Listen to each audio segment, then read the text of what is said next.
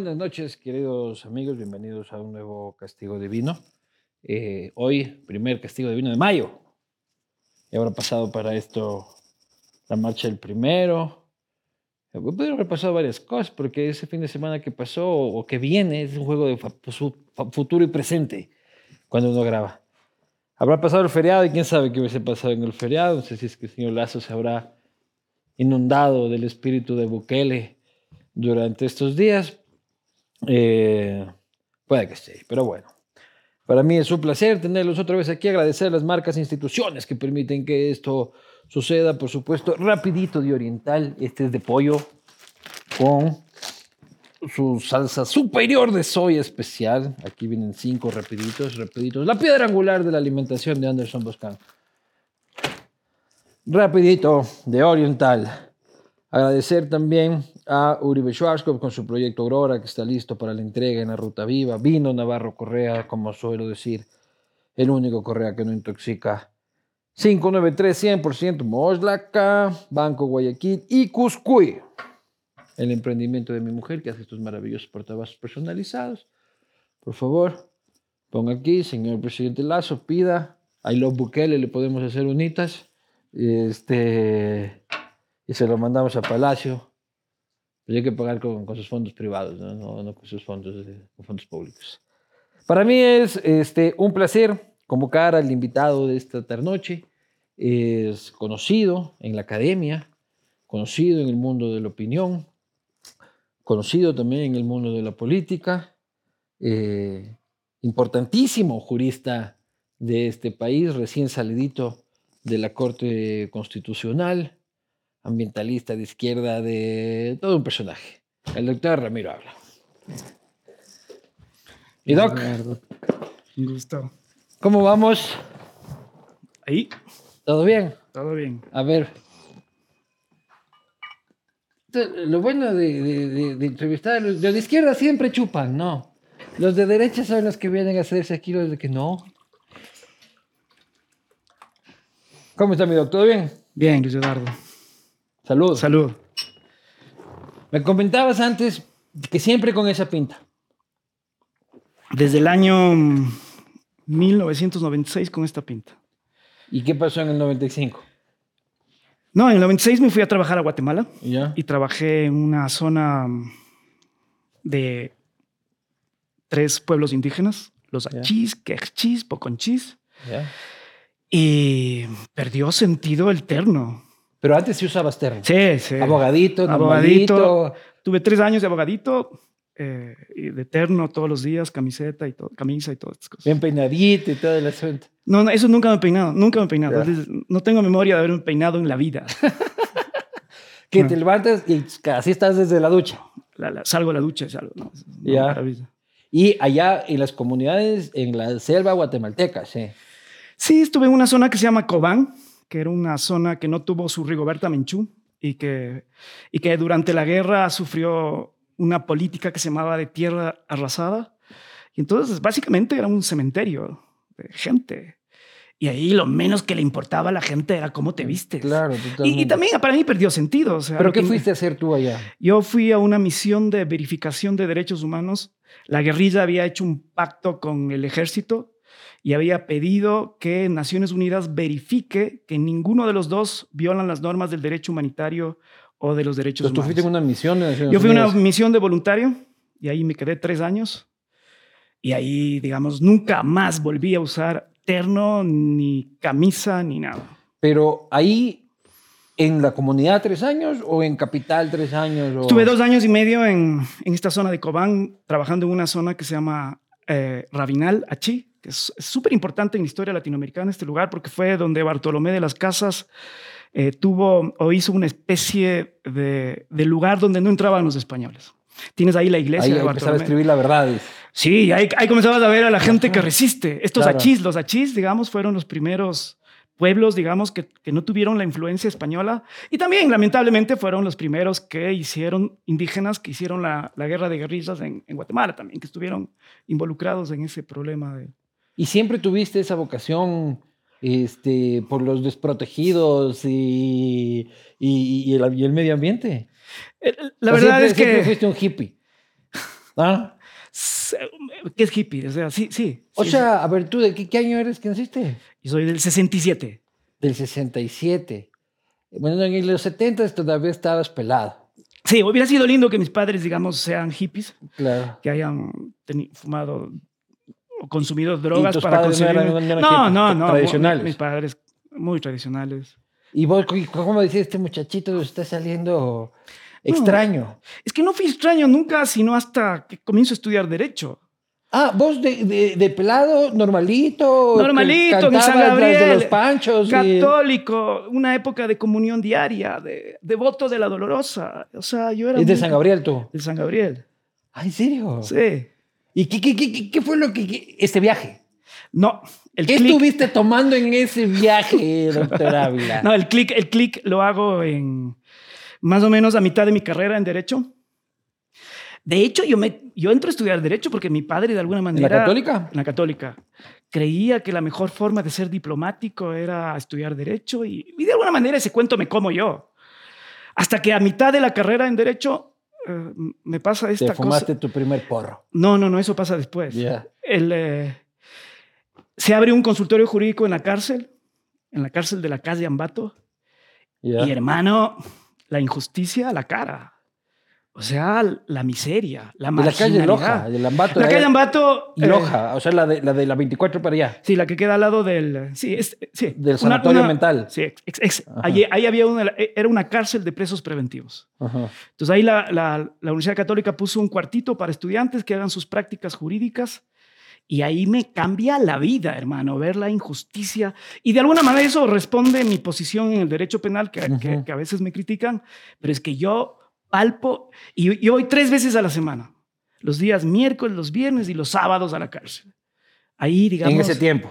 En ese tiempo. Y, y lo que hago es dar asistencia jurídica. ¿Y qué encontrabas ahí? O sea, veías, primero veías lo que siempre ves en sociedad afuera, un, un mundo chiquitito de privilegiados. Luego tienes una cárcel que le llamaban de polillas, una celda de polillas que era la peor de los peores, que no tiene ni colchón ni nada. Y en el medio... Pero no eran los más peligrosos ahí. Los primeros estaban en el García Moreno.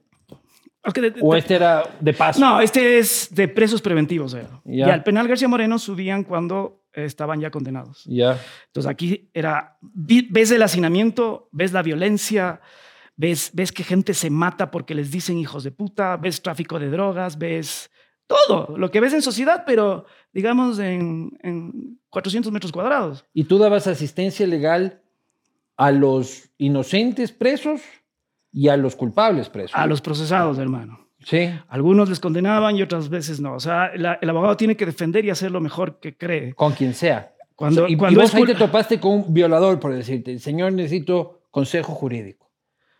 Le das, pues, porque el derecho a la defensa es un derecho humano. Todo el mundo tiene derecho. Además, digamos, el, rol del abogado defensor cuando la persona es culpable es, digamos, que se tome en cuenta las atenuantes y poder argumentar para que no que la se te saque lo más barata posible. Sí, pues, y cuando es inocente hay que pelearse con... con- con Pero cuando pueda. es un hijo de puta, ¿ya? Así con un criminal, puta, el, el diablo en persona, Es que, hermano, hijo de putas, como dices tú, Ajá. somos todos. ya, ya, pero, A mí- hay, mí- pero- mí- pero hay grados de hijo de putismo, pues. ya, de acuerdo, de acuerdo. Sí, y hay grados de hijueputismo que son más graves cuando no hay violencia. Que es estos casos de corrupción donde Claro. se te roban millones de dólares y que a- aparecen, digamos, en las zonas más exclusivas de nuestras ciudades. Ya, no, y van al club. Van al club. O sea, lo- tienes, que, tienes que defender si es que te toca, pues. Y, Pero nunca te, te, te remordió esta verdad de hijo de puta. Yo más bien quisiera no, que. no, porque sabes los- qué, sabes qué, sabes qué otra cosa encuentras en la cárcel. A mí, a mí me encanta esta experiencia que tuve en la cárcel porque además esa experiencia la encuentro en la literatura.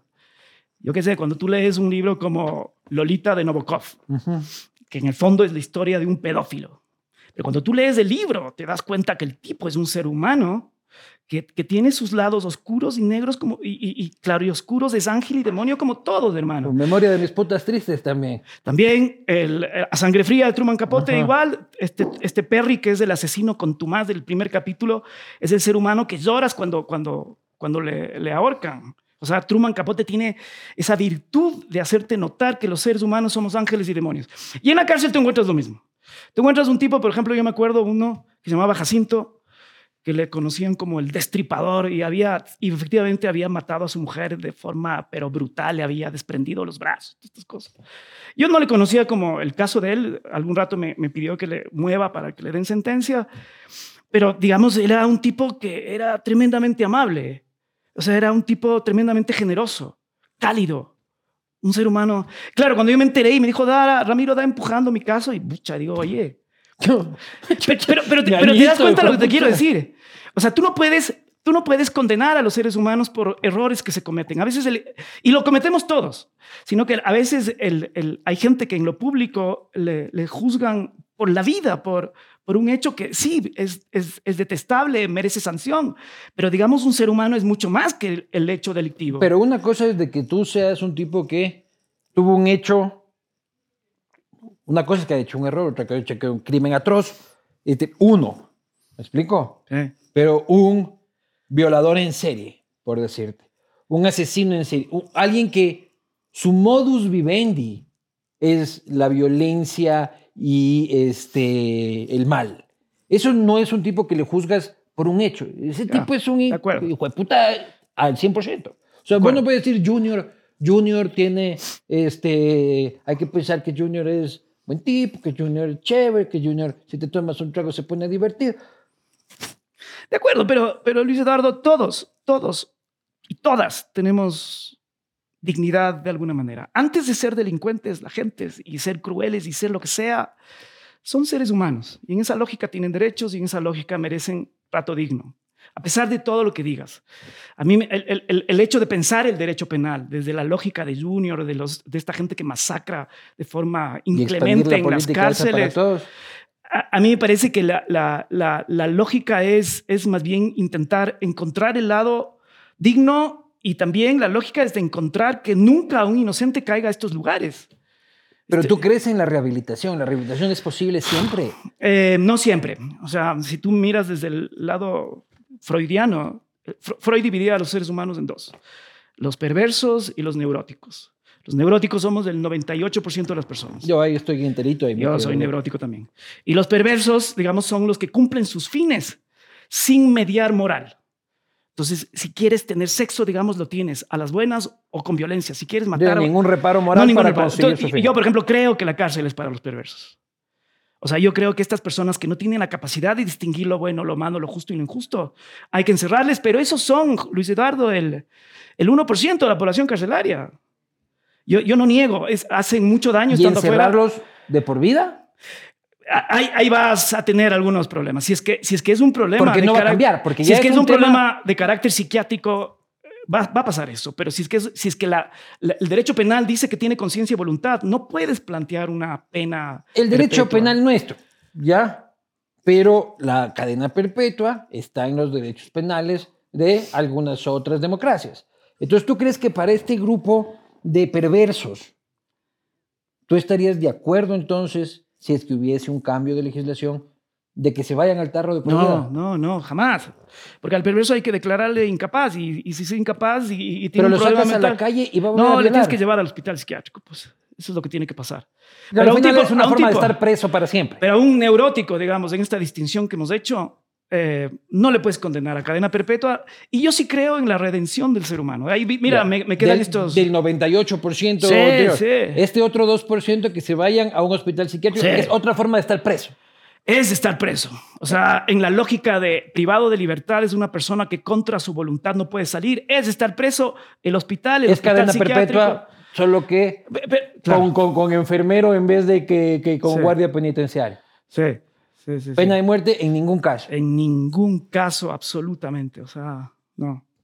Yo no. ¿Alguna vez has sido vos víctima de un crimen? Sí. De un crimen, crimen. O sea, no que me Ah, robaron no. el rayo del carro, puta, el otro día me, me- me- me pasaron el huevo en el trole y se llevaron el celular. O sea, he he tenido dos escenas violentas. Una, una me pasó alguna vez en la playa, que fue horrible. ¿Qué pasó? Eh, estábamos con unos amigos, yo estaba en la, había, final de la universidad, y, y estábamos en Puerto López, imagínate esta maravilla. Y, y me acuerdo que llegaron unas personas, yo no sé si fueron militares o no, pero estaban con traje militar, y nos dijeron que, estaban que estaban haciendo un- una redada. Y estábamos ahí, mis, mis amigos, digamos, Y ¿Pero que, que estaban en plan tranquilo? Plan o con- con- tranquilo. Con, el bate de este porte y el militar al frente. había pelotita de marihuana por ahí. Eh, mis amigos tenían, uno de ellos tenía un carro muy lindo en esa época que era un Trooper cinco puertas, de esos Ya. pocos. Y, y estos nos llevan algunas cuadras más adelante y de pronto nos dijeron, hijos de puta, esto es un asalto. Nos desnudan, jodas. pega. Y yo, y- y yo todo el tiempo estaba, oiga, solo se puede detener por dos causales. Por, por, por boleta de detención o por delito flagrante. Señor, yo pensaba que era autoridad pública Claro. y posiblemente sí era autoridad pública, no sé. Y yo decía, la Constitución, el artículo 71 establece dos causales.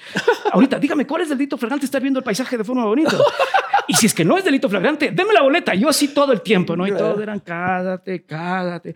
Hasta que el hijo de puta este nos pone ahí, pega un tiro que te juro que me, me estuvo a 5 centímetros de mi cabeza. Yo sentí la arena y por un rato Pero tú te echas en la playa. nos tiraron en la playa desnudos. Y el man dispara al piso. Dispara al piso. Y, y- y yo, por supuesto, seguía quejándome como la policía, violación de derechos humanos, esta huevada.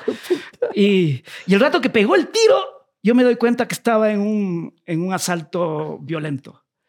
Y comienzo a parir.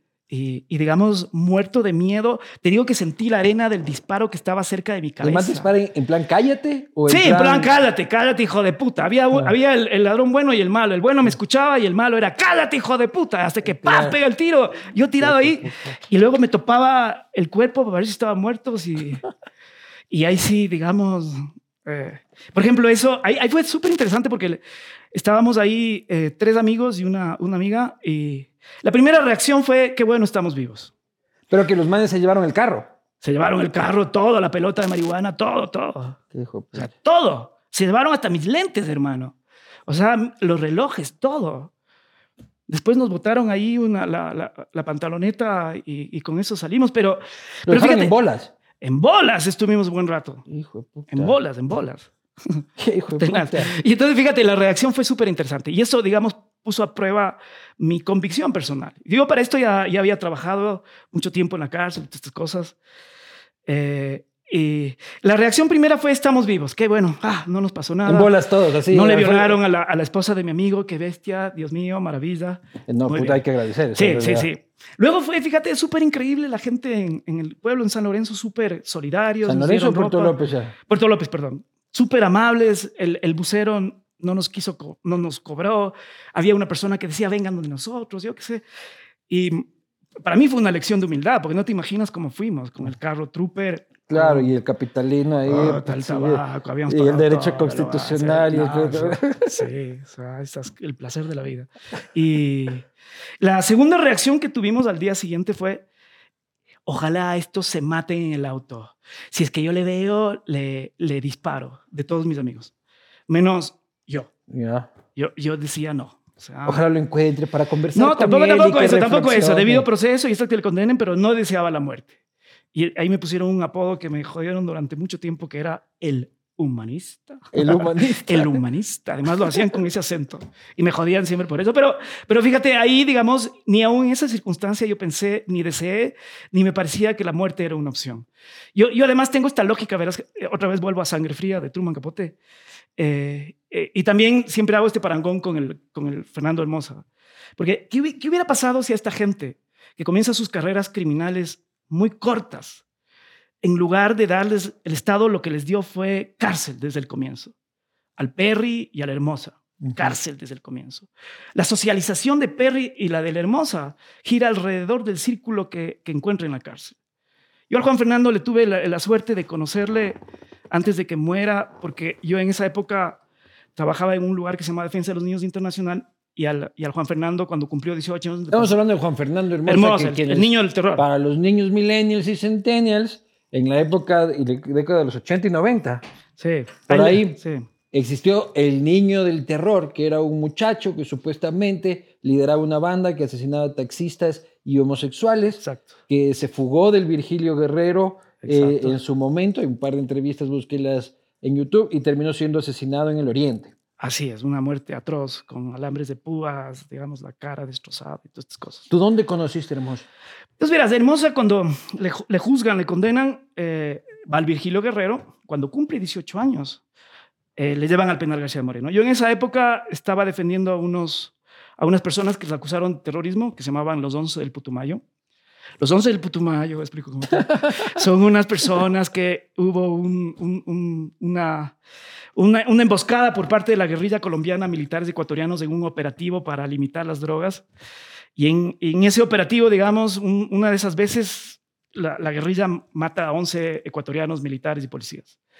La reacción de las Fuerzas Armadas de esa época fue detener a los 11 primeros que aparecieron, que eran lugareños del lugar, les torturan durante 10 días A los que asoman. al- a los que asomaron, a los 11 del Putumayo, les, les, les hacen auto de inculparse eh, y les condenan por terroristas a 16 años.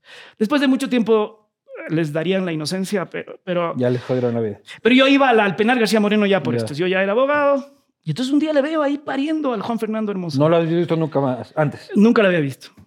Entonces yo me acerco, porque además trabajaba en defensa de los niños, que, que, que era el lugar. Entonces yo me acerco y le digo, que ¿cómo estaba? Y me decía, estoy muerto de miedo. Porque ahí, claro, el, el niño del terror en ese lugar es, no te imaginas, es como Claro. cosa seria. Y entonces ahí, digamos, como yo Oye, defendía... pe- perdón, vos vacilabas ahí en, en el penal. Puta, ahí en la cárcel, acá en Ambato, hermano. Yo era... Tranquilo, ¿qué fue mi doctor? Ramirito. ¿Cuál? Ramirito. Ramirito por aquí, por allá. Sí, sí, sí, me sentía muy bien. O sea, me, pero pues yo te digo que yo Porque entiendo... les ayudabas. pues. Les ayudaba y también podía ver ese lado humano, hermano. Esto no te imaginas lo que es ser grato, esa gente lo grata que es, lo que te da, lo que se aprende de esa gente, es un montón. Oye, Ya vamos a hablar de esto. Entonces encuentras al niño del terror pariendo. Pariendo. Y entonces yo consulto en la oficina, que era más una oficina en donde hacíamos asistencia a gente, a víctimas de violencia y maltrato, maltrato físico y violencia sexual. Y, y yo consulto, le digo, o sea, somos defensa de los niños, ¿podríamos hacer algo con esto? Me dicen, por Dios. Y ahí Te hicimos... dicen que sí. Sí, Cuando él una- había sido ya rechazado y condenado por la sociedad entera. Sí, sí, sí. Fíjate, fíjate lo que es ser defensor. Entonces le están vulnerando los derechos porque la ley decía y, y la, y los- y la Convención de Derechos del Niño decía que las personas tenían que estar en un lugar separado hasta que cumplan la pena cuando ellos lo hicieron cuando adolescentes. Y subió. Y subió la- al Vigilo Guerrero, que es la cárcel de adolescentes. Después pasó lo que pasó. Él- Tú él- lo conseguiste que regrese Sí, a- sí, al sí. Virgilio. Claro, Y de ahí se fuga. y de ahí se fue. Se fuga por tu culpa, entonces. Ay, sí, mira, estás, ah, estás igual que el, que el presidente de la Corte, de la Corte De la Nacional. Corte y de- Nacional de la de Corte Justicia. José José- Uno más culpa uno, de la Corte. se acabó. Culpa de la Corte. Claro. No, hermano. eh, yo Pero no cuando soy- se fugó, vos no dijiste, hijo de puta. No, no, o sea, me, me da un montón de pena, pero fíjate la...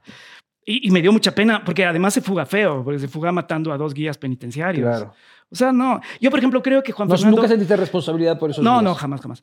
Juan Fernando yo creo que era... Ya estaba lindando en la perversión. O sea, era, era perverso. Cuando hablaste con él, Sí, veías yo- la yo- tú, perversión. tú veías esa capacidad, esa inteligencia Era un tipo inteligente. tipo súper inteligente, eh, un tipo súper inteligente, además veía cómo, cómo manejaba la situación de la cárcel, era un líder nato, súper inteligente, súper coherente, súper súper seductor en el sentido de, de llamar la atención con su conversación, cosas de estas, sí. Para ser criminal se necesita, para ser un buen criminal se necesita ser inteligente. No, no, o los ah, mejores buen criminal. criminales son los Buen más criminal. inteligentes. Sí. Claro, o sea, fíjate la cantidad de gente libre que está haciendo política y, y, y de empresarios. Y no son tan favor. inteligentes tampoco. Igual, pero fíjate, porque inteligente es no caer. Pero te digo, el perverso.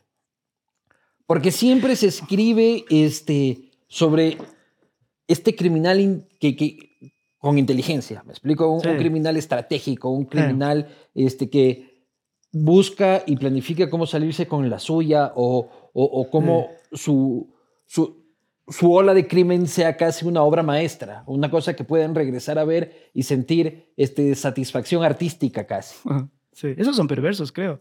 Pero yo te digo que el 99% de los que están en la cárcel son criminales torpes. Que la única razón por la que caen es porque son torpes. Y, y el sistema penal es selectivo. No puede dejar de ser selectivo. Y entonces, como es el, porque si tú miras el código penal, el código integral penal, el COIP, y miras todo ese catálogo de delitos, te juro, Luis Eduardo, que tú y yo caeríamos presos hace ratos.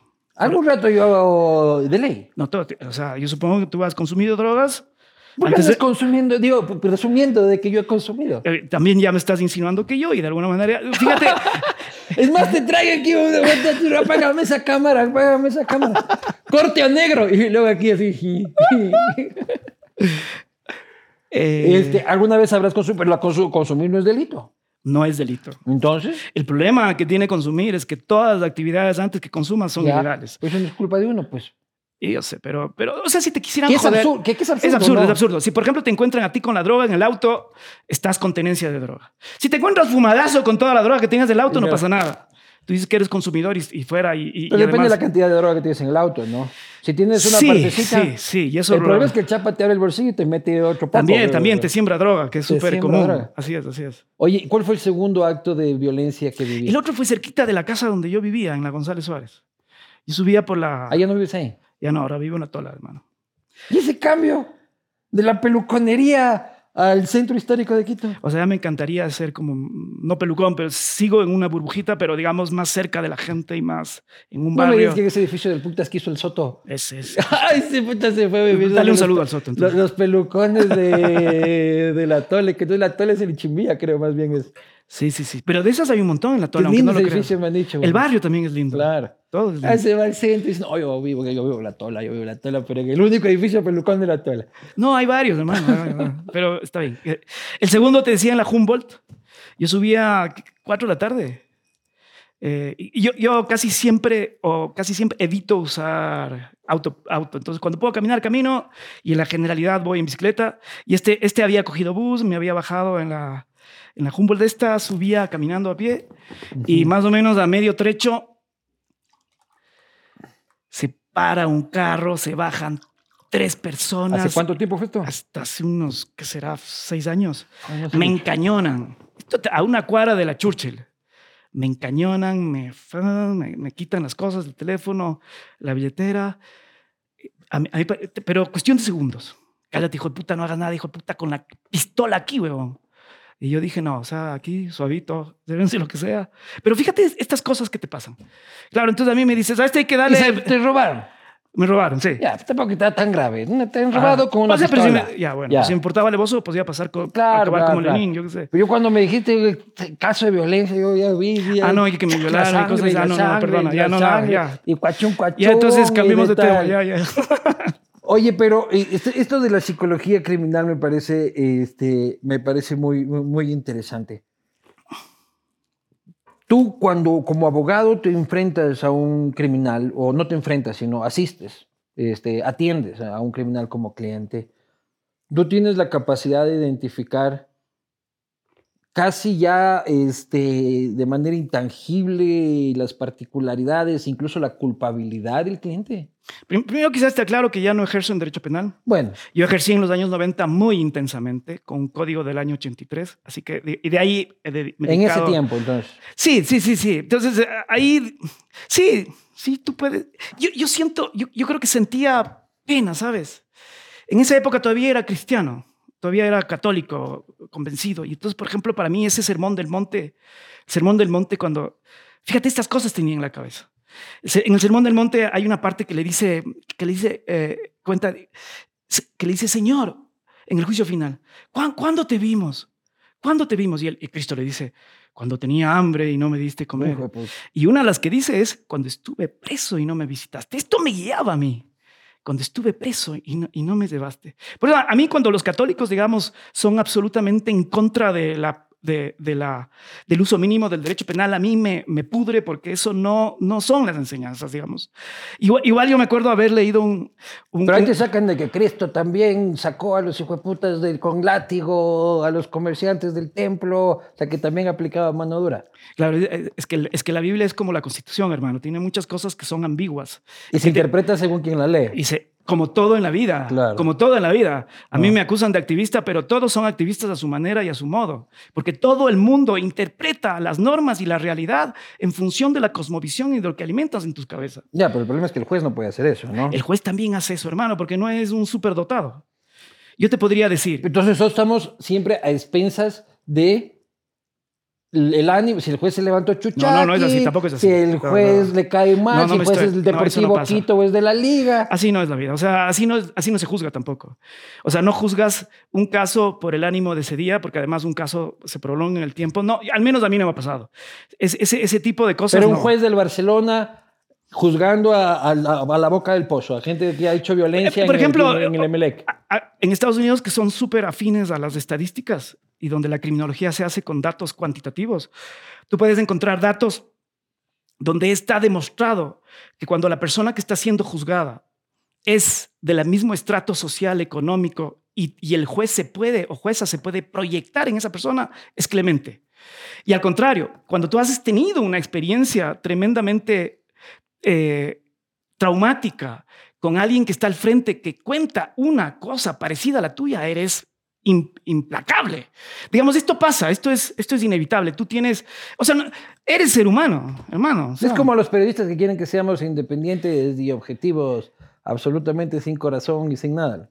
Claro, no, no, eso no existe. Fíjate, pero andamos juzgando sobre la vida. Pero verás, verás, es que ahí hay dos paradigmas súper interesantes en la, en la forma como uno mira el objeto y el sujeto. El paradigma dominante te hace creer, este es el racionalismo científico, de que hay una separación entre sujeto y objeto.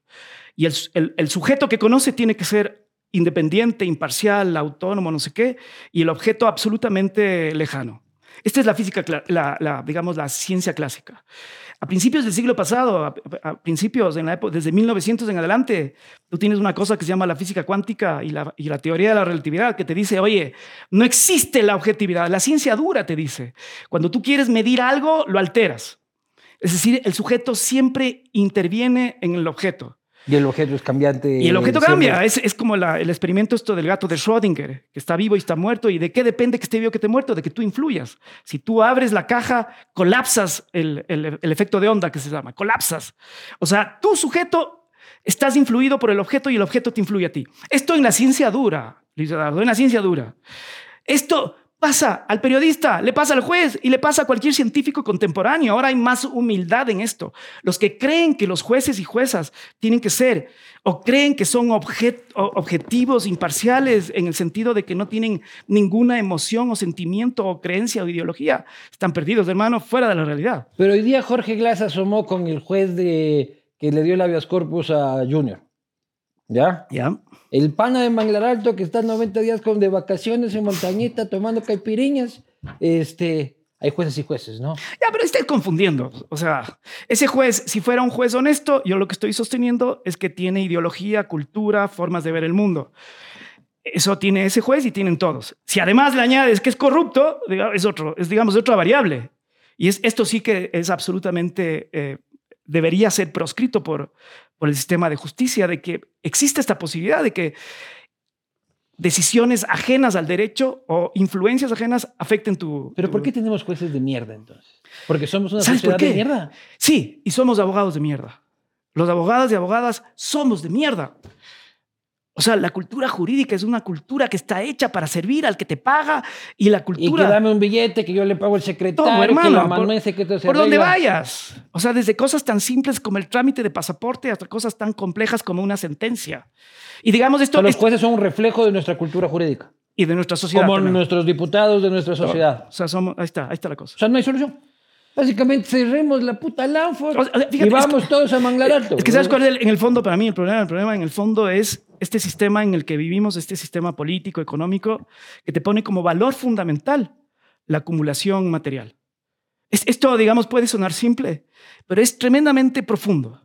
Todo el mundo quiere, porque te pone los medios de comunicación, la propaganda y por todo lado donde vayas, que el éxito significa que tengas cosas y que acumules cosas. Entonces todo el mundo sueña con tener títulos, sueña con tener casas, sueña con tener autos. Este es el sueño de la gente, acumulación material. Pero progresar no está mal. No, pero espérate. Y ahora el problema es que la sociedad distribuye un sueño de forma equitativa, todos lo tienen, los pobres y los ricos, pero los medios para obtenerlo no son los mismos.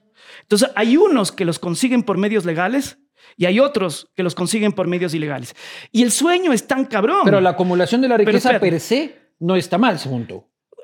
O la generación. O, o sea, si el objetivo de tu vida es la acumulación de la riqueza y el objetivo colectivo de la sociedad es ese, estamos mal. Ya, pero si es que la quiero acumular honestamente, si me va bien en los negocios. Ya te va bien y, tienes que pagar más impuestos y tienes que distribuir. Está bien. Pero lo, que te digo es, es, que, es que el concepto de acumulación infinita es tan grande que aun cuando eres rico, quieres ser más rico. Claro, pues. Es, ¿Eso te parece bien a ti? No, o sea, pero si es que es honestamente conseguido. O sea, yo no le ando con pica ahí de que el señor Elon Musk pague 44 mil millones de dólares por Twitter por un berrinche que le viene calentándose tres semanas. Es que sabes, es que sabes, ya, de acuerdo. Yo no estoy así como que de este Elon Musk, porque Pero no lo distribuye con los pobres del Congo belga. O sea... No, no, no, pero fíjate, cuando tú lees, yo que sé, Stiglitz no sé, o, todos estos economistas, digamos, un poquito más críticos, tú te das cuenta. O el mismo Piketty. No sé si le ubicas a este Piketty, que escribió un libro que se llama El Capital. Piketty escribe este libro y hace un estudio impresionante de cómo funciona el capitalismo en Europa en general y en Francia en particular los últimos 300 años. La conclusión de Piketty es que el capitalismo vive y necesita la pobreza. No se puede que unos pocos acumulen si no es despojando a unos muchos. Fíjate, este, este, es el sistema que estamos viviendo. Entonces, cuando tú ves la pobreza del Congo... Despojando. Despojando. Cuando tú lees, yo que sé, Foucault, La verdad y las formas jurídicas, tú vas a ver que desde el siglo XII, para, o, el Calibán en las brujas... los ricos así no roben, roban, dices tú, por concepto. No, no, no, por concepto. Es que el concepto de robo, fíjate, el, el problema es... De despojo. Despojar es retirar a otro contra su voluntad. O sea, sí, a mí me parece inmoral. Por, ejemplo, tú no puedes entender la riqueza de los más ricos si no es a través de la explotación de un montón de gente. ¿Por qué? O sea, ¿por qué ese concepto de que es tú que eres rico porque explotas? ¿Por qué uno puede ser rico porque ¿Cómo das explicas trabajo, el sistema? Porque das trabajo y das trabajo dignamente a o sea, ¿tú crees, gente. ¿tú crees entonces que los pobres son pobres por, por, elección? No, no, tampoco digo eso. O sea, no es lo mismo que tú y yo, que nacimos en una familia de clase media que tuvimos la capacidad de ser cuidados desde el inicio y ir a un colegio pagado y tener ciertas garantías, ir a la universidad y luego tener la capacidad de tener lo que tuvimos tú y yo, que es estudios posteriores, y lo que significa nacer en el Guasmo y no tener plata para comer o con lo justo o ser tu papá informal. yo entiendo. Tú dices, en esas dos, tú dices, no hay relación entre mi vida con la de ellos. Si es que dices que no hay relación, digamos, esa es parte de por qué estamos jodidos. No, yo lo que estoy diciendo es que la generación de tu riqueza no está basada, o sea, tú no estás explotando directamente a esta persona del WhatsApp. ¿Me explico? No es de que el tipo del WhatsApp, el papá del tipo del WhatsApp trabaja para ti, le pagas la mitad del básico, te haces el cojudo y le tienes trabajando dos horas. ya, es que esa lógica nos lleva a la responsabilidad social. Ya, pero sí hay cómo salir de la pobreza. Este, ¿Cómo? Como, como Obama. no, como Obama. Sí, o sea, como, como, el papá de Alvarito. Son casos muy puntuales. Son, casos muy puntuales. Muy Pero el problema no es de que unos acumulen, es la, la distribución de las oportunidades.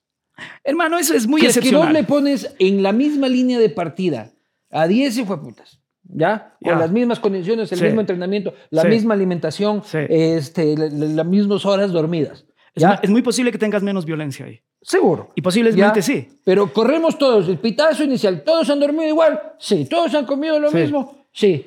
Pa'lante. Y el que, si uno se queda, ¿Tú estás de acuerdo con lo que estás diciendo ahorita? Sí, totalmente. Hermano, eres medio comunista, eres de izquierda. No, no, y si es que el otro... Esto es lo que está pasando ahorita, eres de izquierda. Yo tengo mi corazoncito un poco. Para que todo el mundo, para que todo el mundo tenga el mismo, el mismas condiciones de arranque, tú necesitas que los ricos distribuyan la riqueza y que tengamos escuelas públicas de calidad en el lugar más perdido de esto. Y eso no es de izquierda. El primer mundo es el que tiene las escuelas de calidad en el lugar más, más recóndito de, su eh, país. Los, países más socialistas. Ya, pero, pero es capitalismo. O sea, no me puedes decir que la, este, pucha, eh, la sociedad francesa es, es socialista, capital, comunista o lo que sea. es capitalismo que, le ponen ahí su jeparrientada este, para amagar. Y tú te vas al, al pueblo más miserable de Francia y hay una escuela mucho más bonita, mucho mejor puesta que en cualquier país autodenominado socialista de cepa. O sea, Entonces, Francia, no sé si sea el ejemplo, quizás los países nórdicos. También, ¿ya? Sí. Pero esos son más todavía a, la izquierda en algunos, eh, en algunos casos, ¿ya? Te vas a Alemania, te vas al propio Estados Unidos, que tiene sus grandes problemas, pero una escuela pública es una escuela pública con sus, con, sus básicos, por lo menos, ¿ya? Tú te vas a un país de izquierda y las escuelas públicas son... Es que eso no es izquierda, hermano. O sea, cuando tú ves... Eh, eh, por ejemplo, ahora hay, un, hay una tendencia súper interesante liderada por, por algunos pensadores radicales eh, europeos, Zizek entre ellos, Badiou entre ellos, Costas Ducinas. Por ejemplo, la tesis que ellos están manejando que es que lo que nosotros conocimos como, como comunismo, como socialismo, las palabras son diferentes, pero eso, eso digamos fue capitalismo de Estado.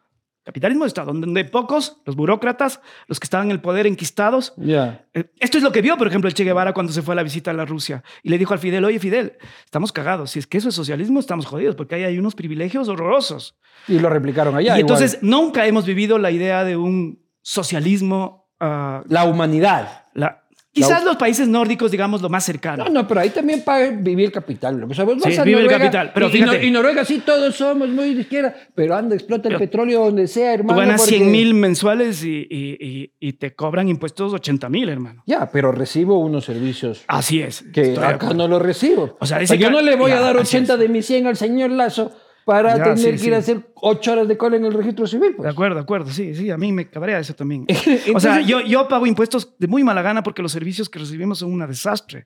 Pero si es que fueran buenos, digamos, yo no tenía ningún rozo en que aumenten los impuestos y todo eso más. Ya, pero ¿por qué los pagas de mala gana si es que además tus servicios son una mierda, pero con eso le están dando servicios a los que no están en el edificio más aniñado Sí, de muy bien, muy bien. Por eso pago, por eso pago. Claro. Y pago de mala gana porque a mí me encantaría, por ejemplo, que no sea un dilema que tú tengas que escoger la escuela lejana y, y- y- y pagada o la escuela pública que está a dos cuadras de tu casa. Y tienes que escoger. Y, y- y- y- y efectivamente en la una hay mala calidad y posiblemente le maltratan a tus hijos o las hijas. Y, y- y- y esto se produce porque cuando pagas impuestos no están bien distribuidos o bien usados. Pero por eso mismo, yo lo que digo es, tú en esta línea no puedes poner a todos, tienes que poner una línea básica de partida de esta carrera que te digo, ¿ya? Con las condiciones de alimentación, de educación, de seguridad, este, de, de- incentivo, de habilidades mínimas para que todos corramos. Perfecto, ¿ya? me encanta Si eso. es que yo tengo plata y puedo que hacer que mi hijo corra en la línea de Harvard, es otra cosa, ¿ya? Pero, ¿ya? Y si es que yo puedo, tengo plata, pe- pero, si es que no, todos corren de la línea mínima con las garantías básicas. Y ese hijo de puta, si es que hay alguien ahí brillante, va a ser jefe de mi hijo en Harvard, ¿ya? Pero tiene que haber lo mínimo. El problema es de que los países capitalistas y socialistas y todos los cistas de la Sí, sí, mierdista, de acuerdo, de acuerdo. ¿ya? Condenan a los niños a vivir en desnutrición, a vivir en, en- en Sí. ecosistemas de inseguridad, que pues Sí, le de pones de, esa acuerdo. línea y ellos ni siquiera quieren correr, porque no quieren correr a la meta, quieren correr, quieren correr por su vida. De acuerdo, estoy de acuerdo Entonces, contigo. no es social- yo, soy, yo soy un filósofo de izquierda y de derecha. A mí esa huevada ya no me... eh, No te pega. No me pega. Eh, Tú ya. Te consideras de izquierda. O sea, O sea, tú- mira, tú dices, yo, ahí- ahí Ramiro, el concepto jodido va a ser que es de izquierda, que es de derecha. Claro, pero Yo- cuando te preguntan, pero yo te digo, Ramiro, ¿tú eres de izquierda?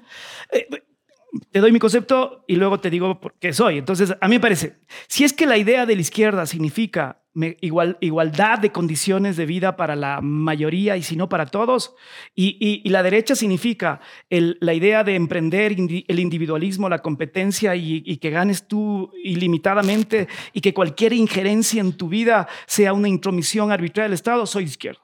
Ya. Y si es que la derecha es ganar de acuerdo a tus buenas ideas, eficiencia y capacidad de multiplicar riqueza y generar Pero empleo. De acuerdo, pero, pero fíjate, esto de, esto de la eficiencia que acabas de mencionar como principio, la eficiencia en la práctica, cuando tú miras, eh, las, eh, cuando se hace una, una radiografía de todas las empresas, la eficiencia significa ganar más a Y menos costo. menos. Entonces, por ejemplo, si tú ves tus zapatos que estás puesto ahorita, seguramente si ves es hecho made in Tailandia, ver, seguro. Made in Tailandia. ¿Por qué en Tailandia y no en Estados Unidos? Por el costo de la mano de obra. Eso es, eso, por- ¿te das cuenta de esto de la Claro. flexibilización laboral y nosotros los países del tercer mundo compitiendo para que seamos más, tengamos condiciones más Ya, miserables? y de mi iPhone está hecho en China, loco. Sí, por eso te Ya, digo. Pero entonces vamos todos a Eso es vivir eficiencia. en la jungla en tanga, loco. O sea, ya. a, a mí lo que me parece es que las condiciones de vida que no que ellos no quieren pagar en los Estados Unidos porque hay le- leyes laborales que a ellos no les gusta y porque, Claro. y porque ganarían menos. No sé si tuviste ese, ese documental de, de, de Michael Moore eh, sobre Flynn que se llama eh, Roger and Me. Sí. que es, es esta, que, que este, es este Michael Moore que le trata, él, él es de Flynn, de un pueblo que está en la mierda ahorita, pero de una pobreza extrema. Claro. Y algún día fue un pueblo súper rico porque estaba la General Motors ahí. Y Claro, entonces, pero Moore es de los demócratas. Allá, Ya, pero no importa. Lo- en el rincón más a la izquierda. ya no me de debes amor, el hecho, el hecho, el hecho. Lo que él quería preguntarle a Roger, que era el gerente del General Motors, era, ¿por qué te fuiste de Flint? Y le cagaste la vida a tanta gente. La respuesta es, porque se fueron a México, es porque en México ganaba más. Eficiencia. ¿Sí? Ganaba más pagando menos. Ya. Esa, eso, Ya, muy bien. Ahí te voy a decir. Entonces, en Flint, yo tengo mi empresa. Aquí en Flint, todos somos felices en Flint. ¿Ya? Y estoy ganando poco. ¿Ya? Y mi empresa está ganando poco. Y mi empresa no está hecha para ganar poco. El objetivo de toda empresa es crecer. Muy bien. Ganar más. Y aquí Flint, ya cuando tienes esos... eh, eh, eh, ya cuando las empresas dejan de ser nacionales como esa, ¿ya? Y el mercado suyo es el mundo, ¿Eh? ya no importa dónde se construye, ¿ya? Entonces tú coges y agarras tus cosas y dices, señor, a ver, aquí el señor de Flint, este, mano de obra que viene aquí a, a- a soldar unas bujías, ¿cuánto le tengo que pagar al mes? Tres mil dólares mensuales, ¿no es cierto? Ujú. Bueno, Me voy a México, ¿ya? Que pagas- a ver, que mexicano, pagas 20. este, Juanito Pérez, Juanito, ven acá. Que son no unas te leyes voy a pagar hecho tres mierda. mil, te voy a pagar mil. Me voy a, me voy a voy a pagar la tercera parte, ¿ya? Un dólar en México es mucho más potente que un dólar en Flint, para empezar, ¿ya? Y ese pobre desgraciado de Juanito Pérez, que estaba pensando en migrar, este, hablando Ay. con el coyote, tiene una oportunidad de empleo. O Es sea, que no es así, o sea, o sea, no ya, puede- de acuerdo. digamos que viene eh, a instalarse acá la planta de Ford.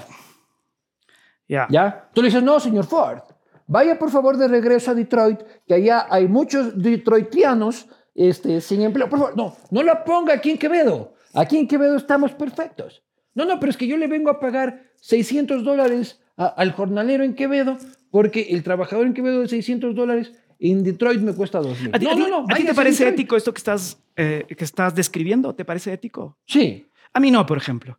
A mí, a mí me parece, fíjate, fíjate cómo Y funciona. se debería quedar en Detroit, pagando 2 mil al detroitiano que tiene o mejores... ir a México. Y, porque fíjate, al final, ¿qué es la migración? La migración, en el fondo, cuando tienes esta, esta cosa de la migración del norte, del sur global al norte global, es, es para ir a tener condiciones de vida como tienen en el norte global. La mejor Sí. forma de hacer eso debería ser que todas las leyes laborales y toda la, la- justicia, digamos, social que debería haber estén en todo el mundo. Pero ¿qué es lo que lucha el capital? Pero no hay Fíjate, el mismo capital, pues. pero fíjate el capital por lo que lucha. El, el capital, y me estoy refiriendo al Fondo Monetario, al Banco Mundial, a la Organización Mundial del Comercio, al G7 y a todas estas cosas. Ellos, pero fíjate, espera, déjame, déjame. Como ya. el castillo del señor vos lo No, pones, pero loco. Es que me parece que el sistema político y económico global está hecho para proteger el capital. Este es el problema. Ya. Y entonces tú te vas desde Flynn o Detroit. Detroit es una mierda ahorita, no sé si has ido, pero Sí. si el centro, si, si te vas de esos lugares que se tuvieron que mover para encontrar más ganancia, porque tenían ganancia en Flynn, Ya. más ganancia a base de menos costos, porque es la Ya. eficiencia. Pe- Pero, fíjate lo que, lo que pasa es que Y cuando le da trabajo a los de Quevedo. Ay, no, señor, pero, no, pero dime tú. Es si, que- es que, si es que viene mañana la Ford y dice, voy a cerrar mi planta, que ya la habrá cerrado hace tiempo, voy a cerrar mi planta en Detroit, ¿ya? Porque aquí pagar a los Es que, es que va, le, le importa un pepino. Lo mismo que es una empresa. No voy a cerrar en México porque voy a, a a Ma- Guatemala y, Ya, y cuesta pero 50 es- dólares menos espérate trabajo. un rato. Te necesito que me respondas una pregunta. A ver. Te cierra Ford la planta en Detroit y dice, aquí yo no puedo pagarle a este negrito de Detroitense. Hijo de Detroit. 3 mil dólares. Hijo de Detroit. ¿Ya? ¿Eso te parece ético? Espérate un rato. Espérate un rato. Hijo de Detroit. Hijo de Detroit. ¿Y saben que voy a coger Va a mis, Tijuana. mi- mis guarachas y me voy a ir a Quevedo? Provincia de los ríos. Muy bien. Carajo. Y voy a pagarle la mitad de lo que le pago al. Ya. ¿Cuánto le pago al negro? Dos mil. Le pago mil a este pobre desgraciado sin empleo de Quevedo. Y yo ahí quiero ver al doctor Ávila gritando en Quevedo por los No, pobres es, de que tú Flint. estás- es, que, es que fíjate ahí, sí, sí, seguramente yo soy del pueblo de Quevedo, seguramente voy a estar agradeciendo. Pero, pero cuando uno mira, digamos, porque la mirada que hay que hacer crítica, me parece, no es desde la lógica situada, que no mira la perversión de la gente que se quedó en Detroit. Y, y cuando en Quevedo... Más bien es una redistribución y de la riqueza porque y- es- y cuando en- llevan la producción a no, los yo- pobres. es que esa lógica es perversa. Cuando tú me preguntas por qué está todo jodido, es porque esa lógica que tú estás defendiendo es la que se está imponiendo en el mundo. Y entonces después, Quevedo está hecho una maravilla, no sé qué, y después resulta que en Lima o en Trujillo eh, se, se gasta 50 menos. Les vale mierda Quevedo y se van allá. Ya, pero ya se generó riqueza en No, Quevedo. eh, y ojalá que quede, ver, y ojalá que quede capital y aprendizaje en, el- los quevedenses, en los quevedeños, para que inicien sus propias industrias. Mira, nosotros, nosotros digamos, como, como planeta, tenemos más o menos 500 años, 500 años de esta relación norte-sur, explotación, materias primas, eh, encontrar el lugar donde que ya se me puedes... quitó lo de izquierda que me estabas acusando hace un rato. Ya se te, se te fue a la mierda la izquierda, hermano. Estás más derechoso que qué. ¿Para otra vez izquierda? O sea, yo diría que, que con, lo, con- con lo que acabas de decir, no, no, tampoco es discreta. Yo creo que eso es fascismo económico. ¿En serio dices? Estoy seguro. De que vayan a invertir en otro lado. Es que eso es una lógica es- empresarial, hermano. Pero, Pero lo que no eso. estás viendo, te vale mierda los de Detroit. Te vale mierda. O sea, creo que tienen más oportunidades igual allá. No, no. O sea, no. creo que si es que se O sea, van- los de Flint te valen mierda. Yo creo que tienen más oportunidades y tienen mejores servicios. Y, los, tienen- que, los que se van de Flint, Tijuana, Tijuana se van a. a ¿Dónde dijiste que era? No sé, en Tailandia. A Tailandia. Te, te- te vale mierda los que se van quedando. No. No, me vale ya, mierda. muy bien. Es que si es que, es que si no te vale que- mierda, ahí es- entra la ética. No, espero que los países a los que va generen las condiciones para que esta empresa Pero se ¿cuáles quede. son, ¿cuáles son las condiciones para que la empresa se quede? Que no paguen impuesto a la renta. no, no, no. Esos son, hermano.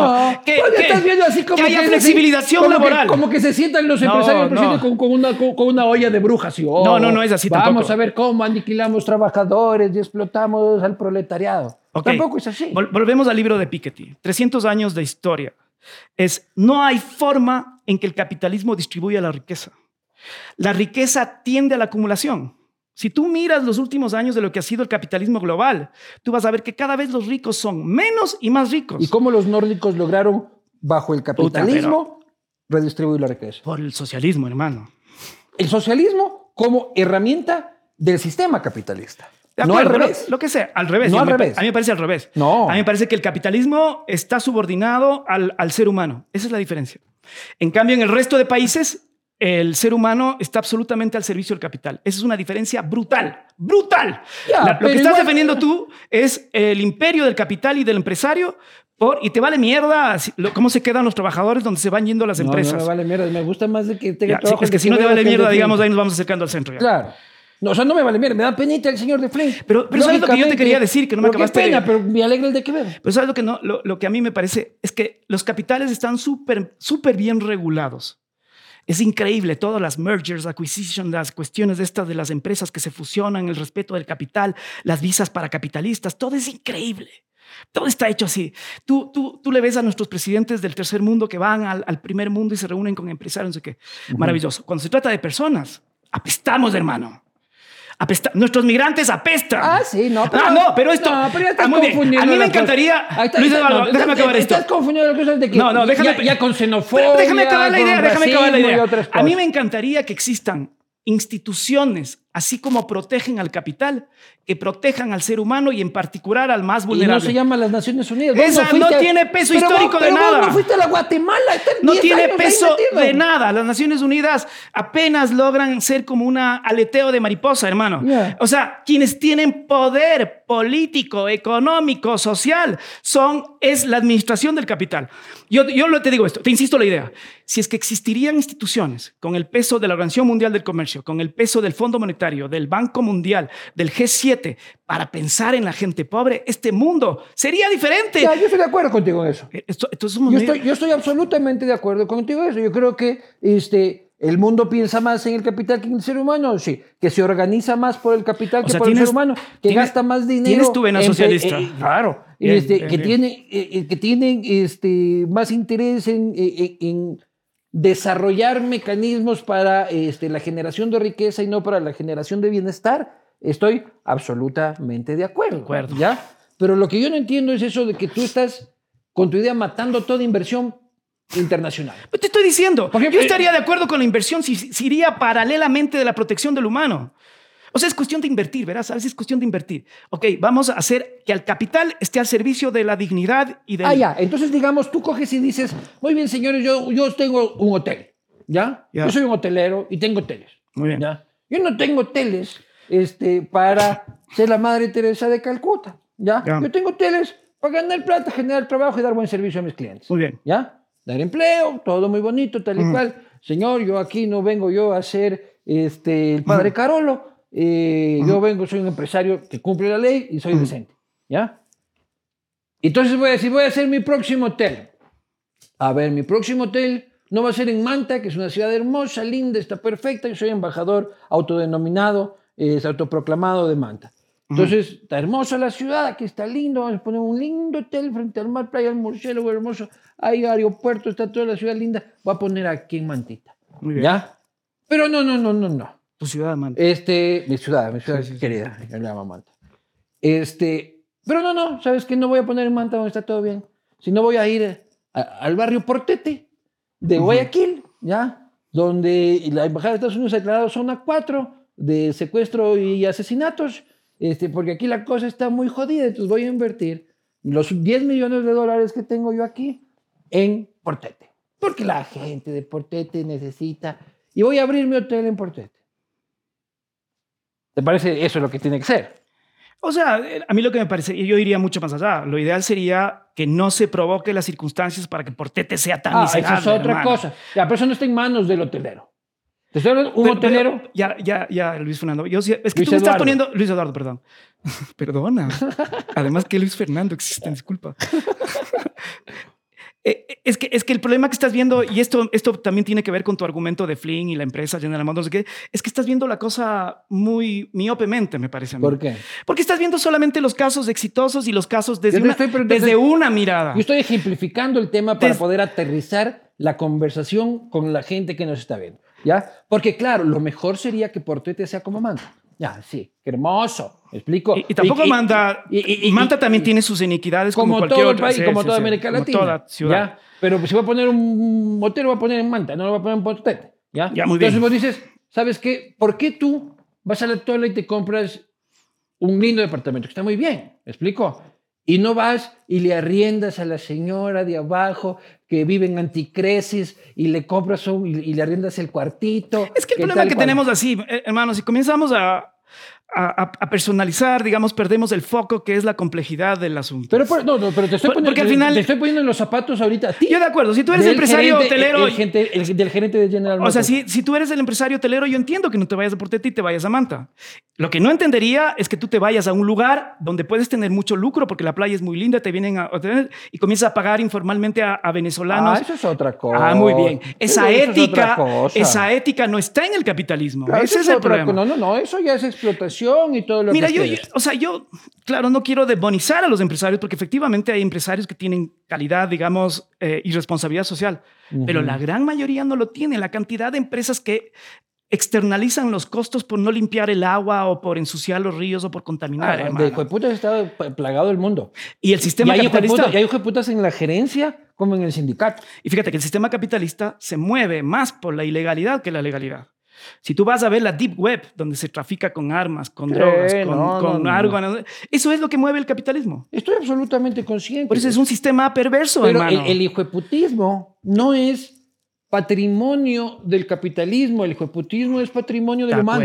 Pero el, capita- pero el capitalismo ayuda un montón para que seas hijo de puta. Puede ser. Y el, y el capitalismo de Estado, mal llamado socialismo. Porque el capitalismo, también. el capitalismo tolera la acumulación infinita y tolera la, la marginación.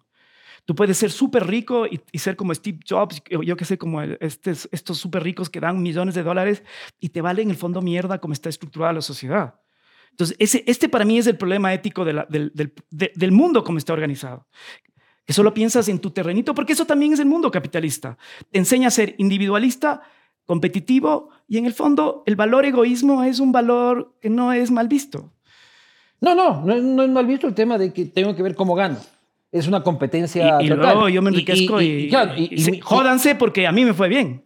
No, una cosa es mirar al otro como competidor, el otro es pisotear al competidor Pero por el sistema sobre que te las hace. cosas. Pues el sistema que te hace. ¿Qué, qué te, qué te cultiva desde que Si es estás en, el, en, el, en el maternal? Si es que eres un imbécil. No, no, el si- no, no hay que ser imbécil. No, y no, si es que eres un imbécil y tu padre te enseñó a ser un imbécil en el que no te importa nada, no te va a importar nada como empresario de pisotear, de maltratar, de explotar, de todo lo que sea, ¿ya?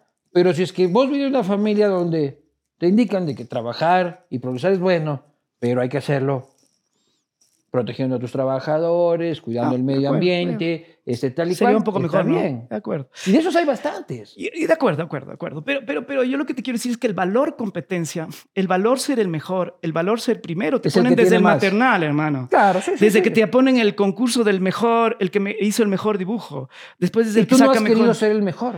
Eh, nunca he sido el mejor. Ya, pero siempre has querido ser el mejor. Eh, s- sí. creo que da una satisfacción enorme. y la academia, y la vos dices el maternal, pero la, ca- la academia propicia y multiplica Sí, eso. sí, sí, ¿Y por a eso quién es el mejor de la clase? Sí, ¿Quién sacó 10 y quién sí, sacó 8? ¿Quién se es. jaló? ¿Quién no pasó? Por eso te digo que todo el sistema está imbuido de un, de un valor que es competir y lograr ser el mejor a pesar de todo. Entonces, cuando estás en el colegio y, y- y sacas la mejor nota y eso, aunque copiaste, el valor más importante es, Es que la tuviste nota. la medalla de oro. Ajá. Y lo mismo pasa cuando ya eres súper empresario. Entonces tú quieres estar en, los, en el puesto de los 10 primeros de Forbes. Entonces, por ejemplo, yo que sé, marcas increíbles como la Levi's, que por un momento quiso tener un sistema cooperativo de distribución de la riqueza, no era competitivo, hermano. ¿Qué le tocó hacer? Explotar, irse de San Francisco y comenzar a, a, a, ganar más eh, pagando menos. Si no, no funcionaba. Este, este es el sistema, este, este es el problema. Ya, pero para cambiar este sistema que tú dices, primero yo no sé si es que ya es posible, porque creo que está tan enquistado y creo que queda este, para la reflexión, para la filosofía, para, yo no veo que el mundo vaya a cambiar en ese sentido. Y, ya no sé si es que va a hacerlo. O sea, y es algo que lo hemos... Esto, esto, vos dijiste que hace 500 años. Yo creo que no. Yo creo que desde que existimos como sociedades organizadas, ha existido la explotación, la acumulación de la riqueza, la jerarquía, este, la pirámide de la sociedad, este, la pirámide alimenticia de la sociedad. o, sea, un faraón es un faraón y al hijo de puta lo llevaban así y lleno de oro y al hijo de puta látigo. Ahí hay una precisión chiquitita.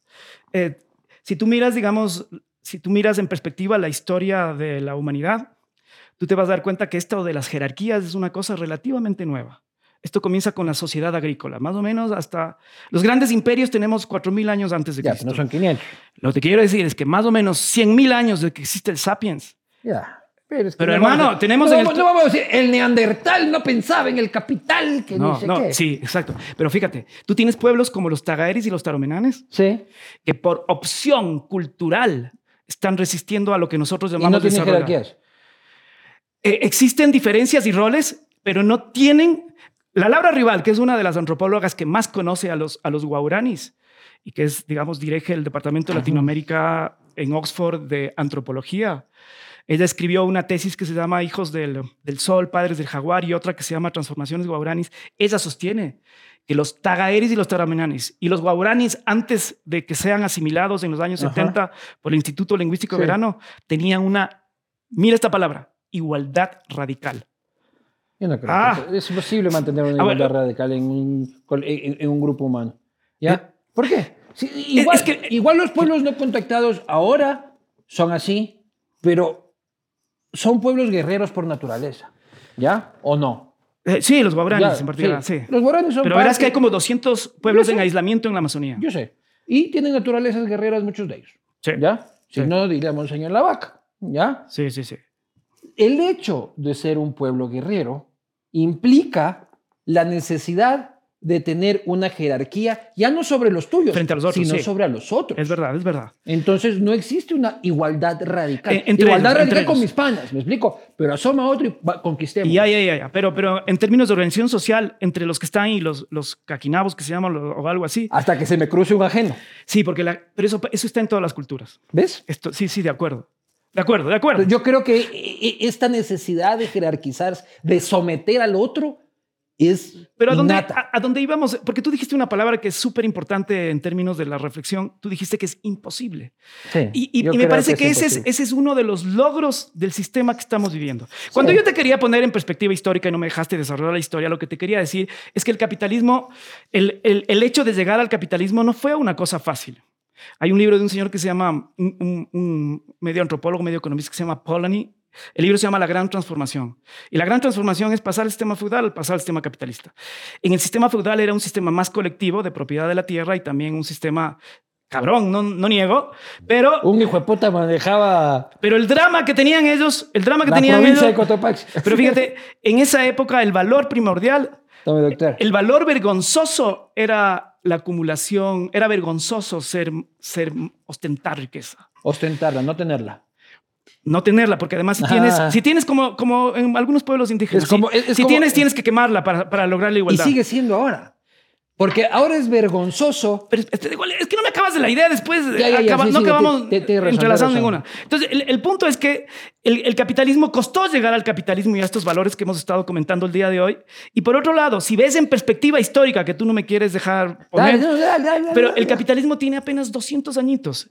Y en 200 años conquista la mente de tal forma, como tú dices en un rato, es imposible. el, mayor logro del sistema capitalista es negar la historia del ser humano, donde el capitalismo ha sido una cosa de última llegada y además espero que no sea la última, porque tiene que haber una organización política y económica mejor para la gente. No, lo que pasa es que interpretaste mis palabras según tu este, conveniencia, por decirlo de alguna forma. Yo no dije que el, capitalismo es una forma en la que le pusimos un nombre a una práctica milenaria. ¿Ya? Uy, no. Sí, sí, sí. Ahí sí, estás jalado. Ah, vamos, déjame, ahora déjame Ya, ya, dale, dale, Vino un señor, yo no sé si el señor Stiglitz, el señor Friedman, ponle tú el que quieras, ¿ya? Y dijo, esto es capitalismo, señores, está muy bonito y funciona de esta forma. Luego de ponerle esa etiqueta, le pusieron otros funcionamientos, otras organizaciones, otra institucionalidad, otras lógicas y otras reglas, ¿ya? Pero ¿cuál es el principio del capitalismo? ¿Cuál? Es la acumulación de capital, la generación de capital y este, básicamente eso son los Oye, ¿te das, cuenta, ¿te das cuenta que tú, periodista y yo, abogado, estamos hablando de economía sin tener puta idea? Es genial, ¿no? Y de filosofía, y, digo, sí, sí. ya no hablé de Saquicela y de... No, dale, dale, después vuelve. Pero ¿no te parece chistoso? Sí, claro que sí. ¿Cómo se burlarán los economistas de nosotros? Mierda. Los que sí saben, ¿no? El de Bélgica, O los antropólogos, aquí hablando de ciencia, economía, y además con una solvencia. Y, tomando vino, hijo de puta. sí, sí. Qué Pero yo lo que digo es de que siempre el que más tuvo, no importa qué, Siempre el que más tuvo estuvo en la punta de arriba de la pirámide.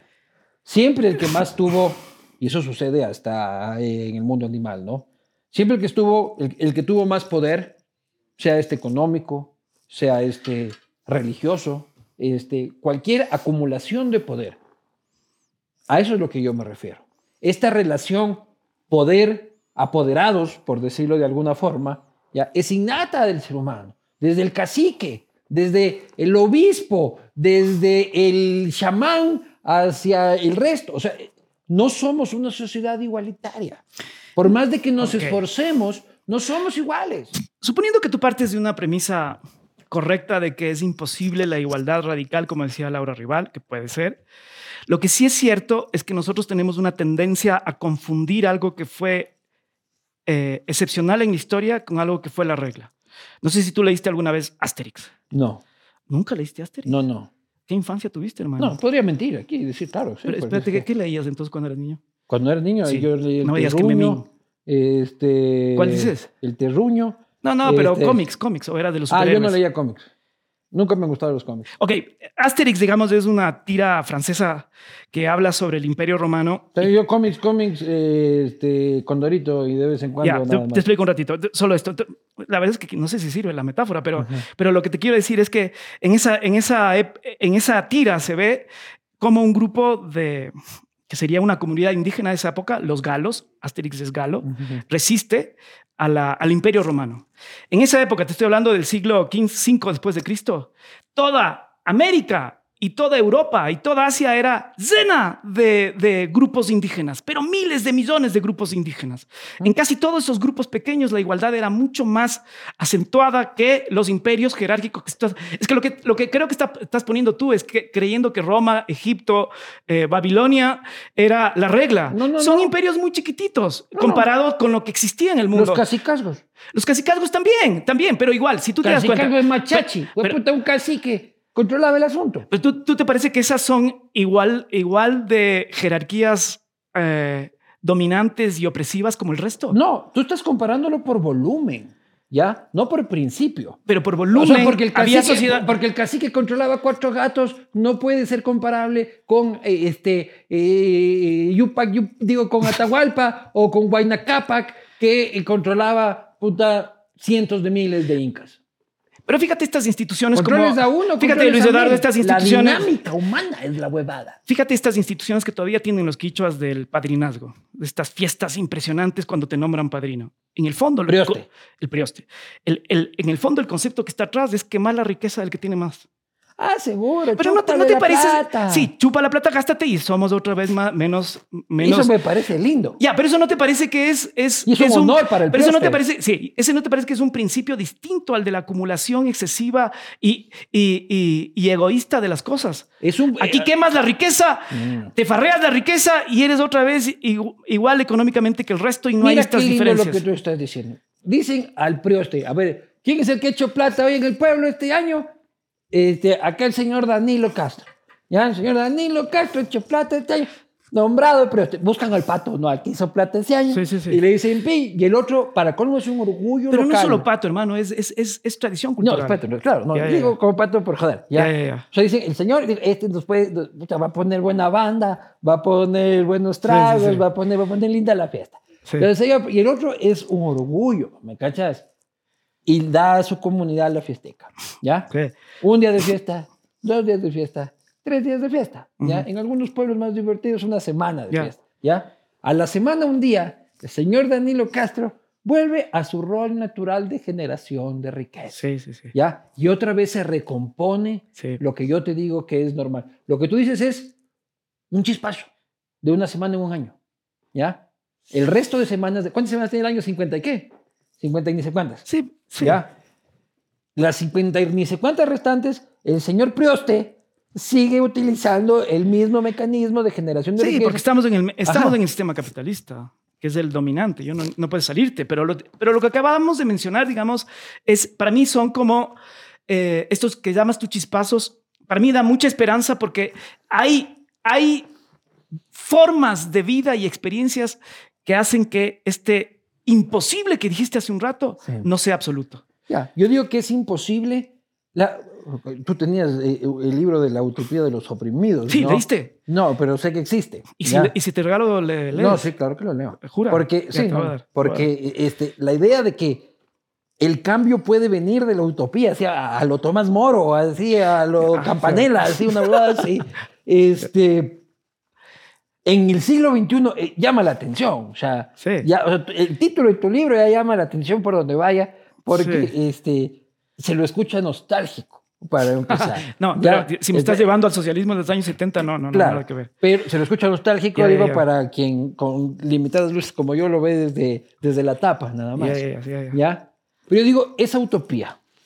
O sea, el tema de que yo también quiero vivir en un mundo con hitos, en el que salga yo de aquí, del trabajo, cabalgando un unicornio, ¿ya? Este, no haya violencia, no haya enfermedad, todos seamos felices. Llega a mi casa y todos bailemos en un círculo alrededor de una fogata y nos besemos mientras fumamos marihuana, ¿ya? Ya, Me encantaría. muy bien. Cuando yo digo que es imposible, es imposible llegar a esas utopías. No quiero decir que estamos condenados al sistema tal como está. Yo creo que cómo mejorar el Ya no es sistema. imposible, esto está bien. No, yo digo que es imposible llegar allá. A un sistema no capitalista. No, no, es imposible llegar al mundo con hitos. Ah, ya, ¿Ya? ya. Yo creo que Ya. podemos mejorar este sistema, lógicamente. Si no, mañana metamos, saltemos de aquí de la ventana. Sí, que es sí, más está bien, claro. está bien, de acuerdo. ¿Ya? Ahí estamos Yo creo que también. podemos mejorar, mejorar las condiciones del trabajador, mejorar las relaciones del ser humano y del capital con el medio ambiente. Yo no estoy de acuerdo con que hijo de puta, cualquier hijo de puta diga voto al estero Muy bien, mis muy desechos porque eh, así gano más plata que tratando mis desechos. Pero te das Este, cuenta que eres medio utópico también. Porque lo que estás diciendo no son cosas que existen ahorita, sino que son cosas deseables. No, no, sí, Sí. sí. existen ahora. O sea, un empresario, su empresa, tiene que tratar sus desechos. Incluso hay una ley. ¿Me Ya, explico? Ya. O sea, si es que ya es ley, no es utopía. ¿Ya? Lastimosamente, terminan siendo utopías porque no cumplen la ley, pero la ley existe. Y es problema porque no existe el control. ¿Ya? Ujú. Pero yo como empresario, yo no puedo ponerme una fábrica de pintura al lado del machangara y botar la pintura que me salió mal al machangara. Ujú. ¿Ya? De acuerdo, muy bien. Lo que podemos trabajar es que se ejerzan esos controles y crear un empresariado y una sociedad en general que controle y que respete esos procesos sociales y medioambientales. Yo sí creo en eso. Muy bien, yo también Ya. creo en eso, sí. Pero eso no quiere decir que estamos condenados a eso. Lo que estamos condenados es no vamos a poder ser perfectos en la puta vida. Sí. Ve- Verás, el- el libro de la utopía del oprimido parte de distinguir el concepto, las varias acepciones. La una es esta de Tomás Moro, de Campanella, que son utopías abstractas, que son utopías hechas en una isla que, es inventada y que son irreales y que son sueños de alcanzar. El libro más bien sostiene la idea de utopías reales y concretas que existen paralelamente con el sistema este jodido del capitalismo. Entonces, lo que dijimos hace un rato, la, quema de la, de la, riqueza, por ejemplo, esta idea de, de que hay pueblos como los no contactados que viven sin tarjeta de crédito, sin banco, cosa que es inimaginable para los dos, sin teléfono celular, sin aplicaciones, sin internet, y pueden vivir, hermano. Eso para mí es una utopía concreta, real. Si hay gente que puede vivir sin el sistema capitalista. ¿Tú quisieras vivir esa utopía? Yo, yo, quisiera, a mí me encantaría salir en bicicleta y no ver tanta gente pobre, ¿sabes? Ah, ya. ya. Pero, Entonces, a, para mí, mí, el hecho de disminuir. Me encantaría de que. Muy bien, eso es una utopía. Mundo, el, la idea es conquistar una utopía que sea. Entonces, hay lugares en donde encuentras estas cosas de, de alternativas, las pambamesas, las mingas, el, el, el sumacausay, el guaponi. Hay, hay en. Yo digo, sí, en Ecuador hay. Mira, pero a mí eso me parece como un casi es utopía concreta, hermano. Pero, pero, sí, pero a mí me parece casi como una visión folclórica y turística no, hacia no. las utopías. Déjame decirte por ya, qué. Bueno, bueno, ¿ya? Ya, Porque vos coges y dices, me encanta, es posible la utopía. La utopía es un sueño casi inalcanzable, deseable, ¿no es cierto? Tiene una, una concepción positiva, ¿no es cierto? Uh -huh. ¿Ya? Entonces vos dices, los taromenanes, los tagaeres, que pueden vivir sin el celular, sin esto, este, es posible esa utopía. Uh -huh. ya, pero ¿es deseable? No, no, es posible y es real. Yo, yo creo ¿Es que, deseable? Ya, lo que no creo que es deseable es imponerla. Pero me parece, si tú te persuades. Yo no quiero vivir como Tagari, déjame decir. No, está bien, yo tampoco. Y vos tampoco. Tampoco. ¿qué Entonces? ¿por qué es una utopía si no es deseable? O sea, lo que es indeseable son los efectos que está teniendo el capitalismo. Ah, espérate un rato, estamos hablando, no me lo metes Ya. acá al señor de Detroit. Este, la utopía. La utopía es algo deseable, Sí. ¿Ya? Y tiene que ser posible. Ya. para que sea concreta. Entonces, para colmo es algo Sí. deseable que para colmo es posible. Sí. Entonces tú dices que es deseable y posible Sí. que seamos todos taromenanes. No, no, no, no. Es que. Por ejemplo. Estás llevando a un lado. No, para mí. O la pambamesa. Para, para mí, por, por, ejemplo, la idea es que, es que hay, hay, hay manifestaciones no capitalistas en el mundo que estamos viviendo y la idea es que esa opción pueda ser políticamente reivindicada.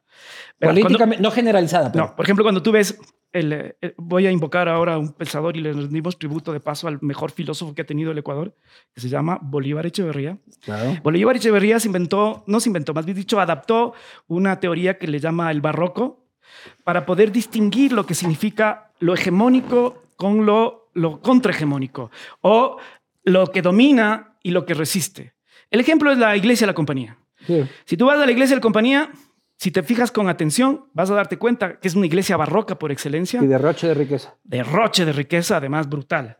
Pero tú vas a ver en el altar mayor, tú vas a ver en el altar mayor ahí cuatro santos de, de los jesuitas, vas a ver al Padre, el Espíritu Santo, en la mitad de la dolorosa, y, y lo que los españoles y, y, en su momento los curas querían era que Tomara tú vayas que al altar ¿no? y veas ahí a los dioses de la Iglesia Católica. Si tú te das cuenta, en la cúpula hay, una, hay, una, hay una, un sol inca ahí. Impresionante. Eso es el barroco. Entonces, ¿qué es esto del barroco? Es poder mirar políticamente que en el mundo hegemónico hay cosas que son de resistencia que podrían ser una alternativa. Pero si me cachas, ¿por qué yo te decía esto de, de, de turismo? ¿Ya? Porque tú sales. No, es que Espera, no, no, nos espera. estamos escuchando. ¿no? Claro, sí, Ya. no, no, pero por eso mismo. Tú dices que en este mundo hay expresiones que generan. Que son marginales ahorita. No, no, que, Sí. que generan, que generan esperanza, que demuestran que el ser Sí, humano sí. puede hacer cosas que tal y cual, pero terminan siendo de museo. ¿Ya? No, a ver, te voy a poner Deja- otro déjame ejemplo. idea. Ya, dale, dale, Porque dale. tú sales de tu comodidad occidental y capitalista, ¿ya? O sea, tú estás pensando de esto en un sweet and coffee, ¿ya? Y dices, Ujú. qué buenas son las pambamesas, este, y, que- que- ya, ya. y es verdad, o sea, qué buenas son, y, te reúnes en un café, este, y dices, esto demuestra de que la sociedad tiene ejemplos de valor humano, que tal y cual, ¿ya? Pero están bien ahí, están bien para ponerlas en una vitrina y decir, miren señores, aquí es posible hacer pandamesas, acá es posible vivir no contactado, acá es posible, ya, muy bien, paguen sus entradas y vamos todos a la casa. Porque ni el que presenta el museo quiere vivir en su utopía. Ya, Tú no bien. quieres vivir de. No, te, te puedo, te puedo poner un ejemplo, otro diferente. El, este ejemplo para mí, digamos, el mejor podcast, si es que me dejas decir el nombre. Dale, tú aquí. Se llama Radio Semilla. Y en Radio Semilla hay un grupo que se llama Guardianes de la Semilla, que hacen una cosa que se llama permacultura. Si tú miras cualquier capítulo de eso, Voy a tú- buscarlos. Sí, por favor. Vas a encontrar gente, gente, incluso empresaria, que se dedicó a la tierra y que encontró en la tierra una especie de soberanía alimentaria y librarse de todas las cosas y los males que está alrededor del capitalismo, que es químicos, comida chatarra, plástico y todas estas cosas. Y entonces, ahorita en Ecuador, en Ecuador, hay muchos lugares, además que aprenden de la sabiduría indígena ancestral Ah, sí, a vivir ¿no? con armonía con la naturaleza. Hay ejemplos de vida. Yo no lo hago. Yo soy un tipo profundamente inconsistente, como tú me has hecho notar. Y tienes razón. Y tienes razón. Y esa es una de las cosas que me atormenta en la vida. A mí Porque, también. porque hay cosas que pienso, hay cosas que no practico, hay cosas del mundo capitalista que por suerte, eh, que me ha dado a mí, digamos, la fortuna de tener, de tener acceso, lo gozo. Esto de estar tomando un vino es un placer, de conversar contigo. Y, y esto, digamos, si fuera más coherente, estaría en el campo tratando de... Estaríamos tomando chicha y, y, Pero lo que te quiero decir es, no es que en, ese, en, en- en ese, en, en esas formas de vida que están en cada uno de esos programas de, de- de- de- radio, de podcast, tú encuentras gente que lo está haciendo. Sin duda. En el INTA, en, en, en, en, en- en el duda. Ilaló, en un montón de lugares, los guauranis. E- Esto está pasando, Y yo, Luis le, Eduardo. y yo le rindo mi tributo por eso- a todos ellos que realmente han logrado este, hacerlo. Por eso ¿Me te digo, no es de museo ni folclórico. Quizás yo lo presente así porque yo vivo como tú. Y, y, digamos, vivimos de los privilegios que nos da este sistema que son súper atractivos. Pero hay gente que no es museo, sino es experiencia de y yo, vida. y yo les tengo una admiración brutal. O sea, yo le tengo una admiración brutal al que logra, este, no es lo que yo quiero, pero lo admiro y, o sea, y lo respeto, básicamente. Al tipo que dice, no tengo internet en mi casa, vivo en la montaña, este, la luz se va a las 6 de la tarde. son felices. Y son felices. y no son angustiados. Y se levantan con el, con el gallito Sí. y, Ay. y, y a, su- a trabajar su tierrita. Para mí esa es utopía concreta, Luis Eduardo. Claro, yo no puedo, ni la quiero tampoco. Yo soy un... A mí me un- encantaría, la un- verdad. ajá, yo, No sé si me atreva, pero me encantaría. no, yo no sé si es que logre sobrevivir a eso, ¿me explico? o Sí, sea, sí, me encantaría, pero conociéndome, mi, mi, mi actitud psicótica, eh, estaría diciendo qué está pasando con Guadalupe Llori, Además Este, eres qué pasó con el Consejo de la Judicatura. Y, y me encontraras en el pueblo más cercano, en Sí, el sí, primer sí. cyber. Sí, ahí. te entiendo. Yo, yo estaría posiblemente igual. Claro Pero lo único que quiero destacar con el libro es que hay esas formas de vida que son distintas y por lo tanto posibles. Vamos a ir a las preguntas de la gente. Todas las cosas que escribí aquí se fueron a la verga. Dime las que no dijiste solo por tener O curiosidad. sea, íbamos a hablar sobre este, la renuncia de la señora Bernardo Ordóñez, ya. íbamos a hablar sobre la izquierda y derecha del Ecuador, íbamos a hablar sobre tu rol como viceministro de Correa y la constitución del 2008, Uy, íbamos a hablar sobre el aborto, la marihuana, las drogas, íbamos a hablar sobre este, la política criminal del gobierno, pero la entrevista fue por lados Sí. más entretenidos en realidad y creo que más constructivos. Que ojalá divierta a la gente, oye. Si O no- sea, a mí me yo he pasado bomba, loco. Yo le he Y a pasado, mí también tanto me así, a, a los años que no hago una entrevista, así que, que la servilleta se ha ido, mi teleprompter, este es mi teleprompter. Se puede vivir sin teleprompter, se puede vivir con servilleta.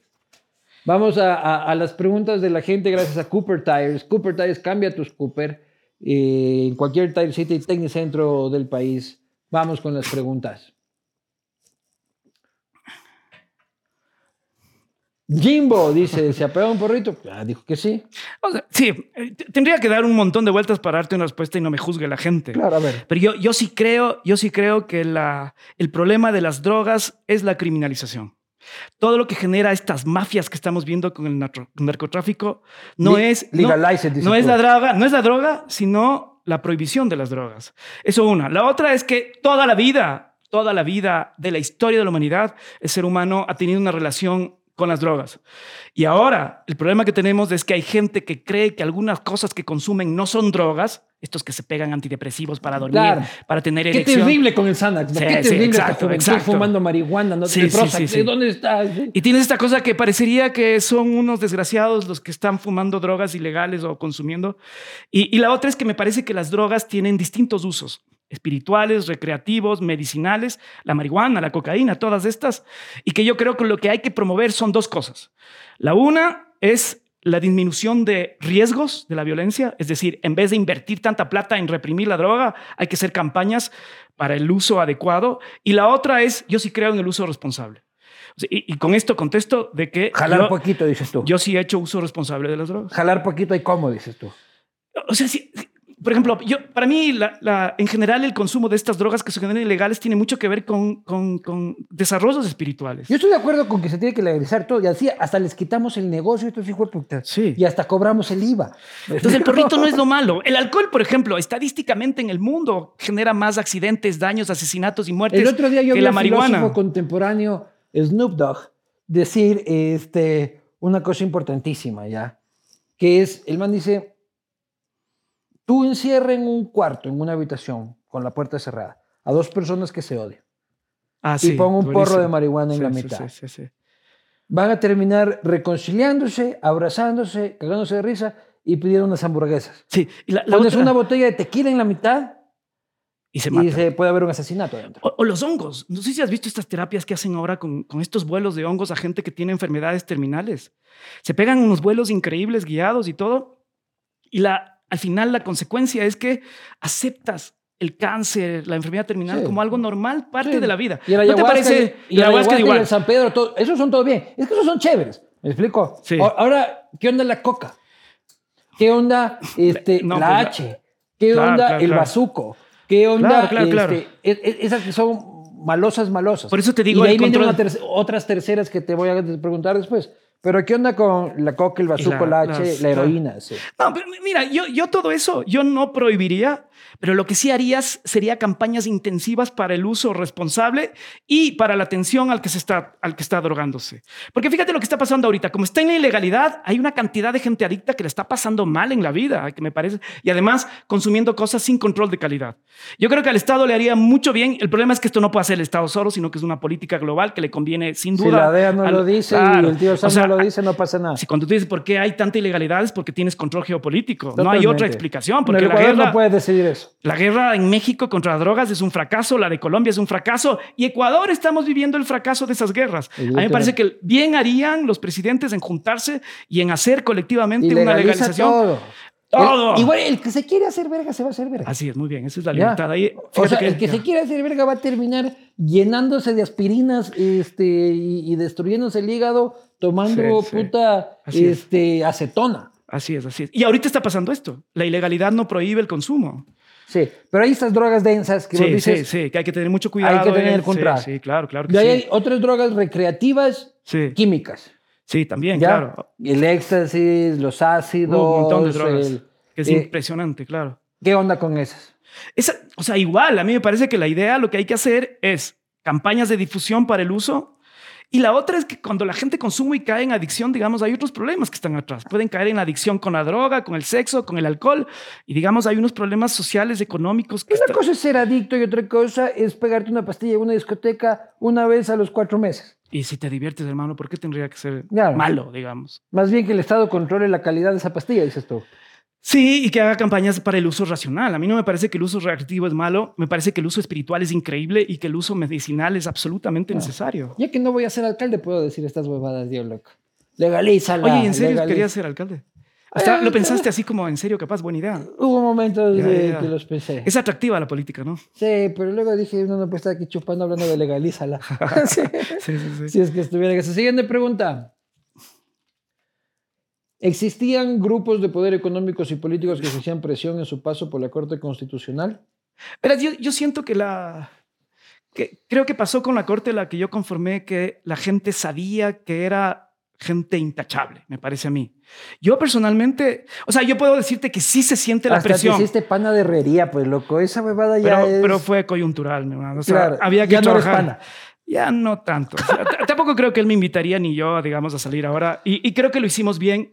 Digamos, fuimos cordiales durante el tiempo que estuvimos. Ni antes le vi ni después le voy a ver. O sea, ah, me parece que esto va a pasar. Y, sí, sí. Me parece que fue maduro de los dos el poder. Porque eran, eh, eh, estaban peleados desde antes. Sí, claro. Claro. O sea, tuvimos un asunto profesional ahí. Eh, entonces, yo lo que te quiero decir caso? es que yo defendía a los magistrados de la Corte del Tribunal. Sí, a los cesados en el 2004 cuando les votó les votó Lucio. Gutiérrez. Claro. Y luego yo gano el caso en la Corte Interamericana. Claro, pues, Y la en- Corte Quintana. La Corte de Quintana y, y- y- la- y el Tribunal Constitucional. Entonces, eh, Herrería era, era juez de la Corte del Tribunal Constitucional.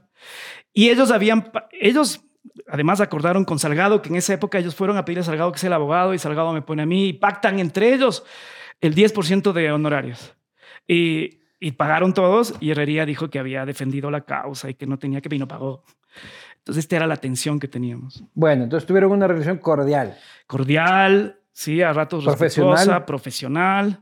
A rato irrespetuosa, dices. No, en general muy respetuosa, siempre, siempre, incluso con los votos disidentes. Y creo que eso era lo que se merecía la corte, digamos. Imagínate sí, no. yo con una riña estúpida económica ahí. No tenía sentido. No tenía sentido. No, y además es la primera vez, hay muchos críticos por ahí, Villavicencio te dabas palo en Twitter, este, hay muchos críticos de la Corte y, y esa Corte y la actual Corte puede ser imperfecta, puede ser este, en algunos casos con carga ideológica, este, pero esa, hace rato que no podemos decir que es una Corte corrupta. ¿Me No. explico? Yo pongo las manos al fuego por. Y eso, y eso, y eso es enorme para el Ah, es país. increíble. Eso es sí se puede. Ahí está la utopía de los oprimidos. No, además, Luis Eduardo, o sea, era. ah, yo te juro. Yo tenía mi rollo teórico, que, que de algo acaba de aparecer ahorita, el rollo Ajá. teórico. Además, si es que entramos en profundidades jurídicas, vas a entender por qué además mucha gente me odia jurídicamente, porque tengo una teoría que tiene que ver con lo importante es, es la realización de los derechos y las por abortista, por abortista. te por lo que sea, por el matrimonio, por gay, por todas estas cosas. Pero, pero te juro que qué lujo debatir con Daniela Salazar, Calandrade, Agustín, Ali, Teresa, increíble, hermano, hermano. O sea, yo Y el nunca he doctor tenido... Salgado también es el doctor Salgado. Pero... También, también tenía sus momentos. Eh, Tenía entonces- sus momentos, dice. Sí, porque al rato se cansaba ya. Ya, pero, pero el doctor Salgado, loco, Sí, sí, sí. sí. se le paraba a Fujimori en su tiempo, pues, loco. Ah, sí, sí, sí. O sea, sí, o sea, sí, Chucha era presidente de la Corte Interamericana. No, sí, y, además... y, y- y no se huevaba con Fujimori en los mejores tiempos de Fujimori. Sí, sí, sí, sí. No, no, un lujo, hermano. O sea, yo te juro que en general estoy acostumbrado a debatir, pero ahí era debates todas las semanas, era una cosa de ejercicio intelectual muy profundo. Y ahora estás de vuelta en la academia. Volví a la 100%. academia, 100%. Siguiente pregunta. Ah, sí, es que había presiones económicas. Entonces lo que te iba a decir es que, es que sí se sienten las presiones, pero más tiene que ver con lo mediático. Entonces esto de campañas de pronto en los medios de Voten a comunicación. Yonda, voten a Yonda, voten Eso se, a eso se siente, se siente. También se siente las marchas en las calles, se siente los tuitazos, se sienten. Ah, ¿sí? Y a veces son, son Lo de Yunda incómodos. se sintieron Se presionados. siente, pero, pero yo no tengo, al menos a mí, ¿no? De, de que tengas una llamada de Yunda o de, o de Guarderas o, o del presidente de la República. Yo personalmente nunca y entiendo Pero que... se siente o cogen y dicen, oigan, puta, están en Twitter poniendo demasiado esto de que votemos No, no, sí se siente, se reunámonos". siente. Se siente la urgencia del país, hay cosas, se siente. Ah, eso es bueno, pero. Lo de Yunda, por ejemplo, se, se siente que había un malestar en Quito que había que abordarlo, claro que sí. Eso es bueno. Pero, pero esa es presión. O sea, cuando me dices presión de grupo económico, yo no sentí. ya, pero presión presión de- social es importante. Presión la justicia- política de tipo, si es que no resuelves de esta forma, te quito el presupuesto, tampoco No. sentí. Pero presión de la Sí, gente sí. y de la sociedad. Eso me parece bueno. Sí, sí, sí. Que la corte diga, ¿saben qué? Voy a romper el orden cronológico porque Quito es un caos y, y- y voy a fallar Sí, no, eso en derecho. siente. Sí, me parece perfecto. Ojalá que eso suceda más. Siguiente. Este, por favor, esta pregunta, si estamos claros qué problema es la corrupción en las personas, jueces, abogados fiscales, porque se sigue redactando leyes que se prestan para una buena o mala interpretación. Mira, eh, a mí, a mí siempre me... La teoría del derecho que es contemporánea tiene que ver por, con principios, como todo el mundo tiene derecho a nutrición adecuada. Son, nombro- que no- son normas que no sabes si es que... ¿A qué se refiere? ¿Qué, qué alimentación? ¿Quién es del público? No sé qué. Las reglas en el derecho positivo era, si haces esto, tienes esta consecuencia. Entonces la gente tiende a creer que solo este- esta forma de entender el derecho es seguridad jurídica. Y, y- y siempre dicen, esta forma con la que yo entiendo el derecho se presta a la arbitrariedad. Yo te digo, el que es corrupto, en vez de aplicar el artículo 342, aplica el 343. O aplica el principio diciendo nutrición es adecuada, es aquella No que... aplica ninguno, le paga el juez y se acabó. Exacto. Entonces no es un problema. Sí, las leyes pueden permitir o, o- o favorecer ciertas actividades, pero si eres corrupto, lo haces con cualquier sistema jurídico y con cualquier teoría del derecho, hermano. No es un problema de las leyes, sino de la gente. No, pues le mandas un dedo cortado al juez en un sobre y se acabó. loco. Qué jodido debe ser eso, ¿no? Siguiente. Según su criterio, ¿cuál es el principal problema de la educación superior en nuestro país? Pero hay un montón de problemas. El acceso a la educación, la calidad de la educación, la burocracia, la falta de investigación. Pero yo te diría que el principal problema, volvemos a lo que estábamos conversando, Olga, para mí es el paradigma que tiene la universidad. Nosotros estamos teniendo este paradigma que fomenta, a mí me parece, un profesionalismo que lleva hacia profesiones que tienen que ver con el lucro, la riqueza, lo empresarial, no sé qué, y las, las, las que podrían llevarnos a una alternativa diferente, eh, me parece que son marginales. Ahí hay un paradigma de la universidad que está al servicio del mercado, que yo creo que es el problema y, no vamos a volver a discutir, pero a mí me parece que tiene que estar al servicio de cómo mejorar las condiciones de vida del ser humano. Sí, pero es jodido. Jodidísimo, yo sé. Y, y, y hacer un posgrado en la Universidad Andina es Caribe, pues. Más o menos, también tienes... No, no, si, no, si es Caribe, para llegar a hacer un posgrado es... Sí, Una vez quise hacer uno y no pude. Mentira. ¿No pudiste por capacidad intelectual o porque no tienes plata? Seguramente por capacidad intelectual, por plata y por tiempo. tiempo. Pero hay la maestría esta de, de Historia Nacional. Ya. Puta, cómo me encantaría. Por ejemplo, esas son tan marginales. Sí, porque hay muy poco público, dices. Sí, porque el público no le, no le atrae las cosas que no dan plata, ¿entiendes? no, Ese es el problema. Yo, yo, mataría por hacer ese máster. Pero lo que pasa es que es todos los días de 3 de la tarde a 7 de la noche. O sea, tienes, que, tienes que dejar de trabajar y, estudiar el sueño que quieres, que no te va a dar dinero, pero te va a, a, hacer cumplir un sueño. Entonces ahora estoy haciendo un máster en otra cosa. este, siguiente pregunta. Dicen que Ramiro habla, defiende las cárceles, que las cárceles deben eliminarse. No creo que ya respondiste. Yo creo que O sea, yo, yo sí creo que la cárcel tiene que usarse al mínimo posible porque es un lugar donde la gente se degrada. Y sí creo que tiene que haber la cárcel para, como lo hablamos hace un rato, gente que es tremendamente violenta o cuya presencia fuera puede ser, digamos, fatal para la sociedad. El resto, me parece a mí que hay que usar otros mecanismos. A la calle. A la calle y, la reparación, ¿sabes? Ups, violó una vez. Pero fíjate, e, ese, es violento. Ese es violento, hermano. ¿El que viola una vez? Eh, ese es violento. Pero, por ejemplo, verás, a mí me robaron la bicicleta, me han robado tres veces. Una de esas me acuerdo que yo reclamé a la guardia privada sobre la bicicleta y la falta de... Y me dijeron, oiga, le denunciamos al guardia que estuvo ahí. Le digo, no. O sea, a mí lo que me interesa realmente... Al guardia, al guardia no, pero al que se robó la bici... Pero Sí, me, encantaría que me devuelva la bici y me pida disculpas, no que esté cuatro años preso, ¿entiendes? A mí me, me, parecería que, por ejemplo, los delitos económicos en general se resuelven mejor con economía. Si a los corruptos lo que les interesa es tener plata, hay que quitarles la plata y que pidan disculpas al país, no que estén ahí podridos en la cárcel. Los económicos se producen a través de métodos violentos. a veces sí. ¿Ya? O sea, yo me meto a robarte en la casa y yo no entro, señor Ávila, ¿cómo le va? ¿Cómo? No, no, ¿Qué tal le fue en la corte hoy día? No, todavía un cafecito, sirve doctor. Llévense la televisión del O sea, la madre a la abuela y le patea es violento, hermano. Eso estoy diciendo que sí. Pero la gran mayoría son, son hurtos, son, son, son o sea, es que no ejerzo violencia. Por ejemplo, por ejemplo, casi todas las mujeres están por mulas de drogas, hermano. ¿Qué daño hacen eso? Eso es otra cosa, es un tema no, social. No, pero es que si tú te pones a ver. Eso es un tema social. Es que la, gran mayoría son temas sociales. Huyen de es la marginalidad. Huyen de la pobreza esas mujeres. Muchos de los ladrones hacen lo mismo. La marginalidad. La gente que está en la cárcel es gente que está. es marginal. Que no tiene otra opción en la vida. puta que te puso un cañón aquí cuando saliste del bus. O sea, a mí me encantaría, por ejemplo, que me pida que, disculpas. Que, te quite el cañón y que te me devuelva las cosas. Y, todo bien, siga, señor y, que prometa que no vuelve a hacer o hacerle trabajo comunitario. Yo te prometo lo que pero, quieras, pero, la otra solución, la tuya, es le mando a la cárcel y se junta con los tigrones, con los choneros y con no sé qué y acaba sicario. ¿Cuál prefieres? ¿Cuál prefieres, hermano? Que, vaya allá y que se... Eso no pasa en la cárcel ecuatoriana. o es masacrado o forma parte de, un, de una banda criminal. Entonces, ¿por qué mejor, en vez de dejar al Hacemos que justicia restaurativa. en la calle, eh, hacemos un mejor sistema penitenciario? También puede ser, pero no pondría penas grandes porque las penas grandes, esto, un, un, un, penalista... yo, le encañono a, un... O sea, está demostrado que si es que estás más de cinco años te conviertes en medio estúpido y loco ahí adentro. O sea, no, no, no tiene sentido el encierro. Pero ya estuviste medio estúpido y loco afuera. Pero vas a salir tarde o temprano, Luis Eduardo. La idea es que mientras más tiempo estás en la cárcel, sales peor.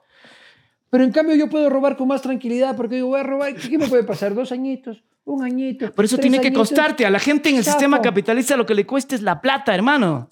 Hay que hacerle sentir que vas a trabajar durante cinco años. Fíjate los indígenas. Pero yo soy un choro que vende H. Fíjate la cocha. plata. Fíjate la justicia indígena La Cocha.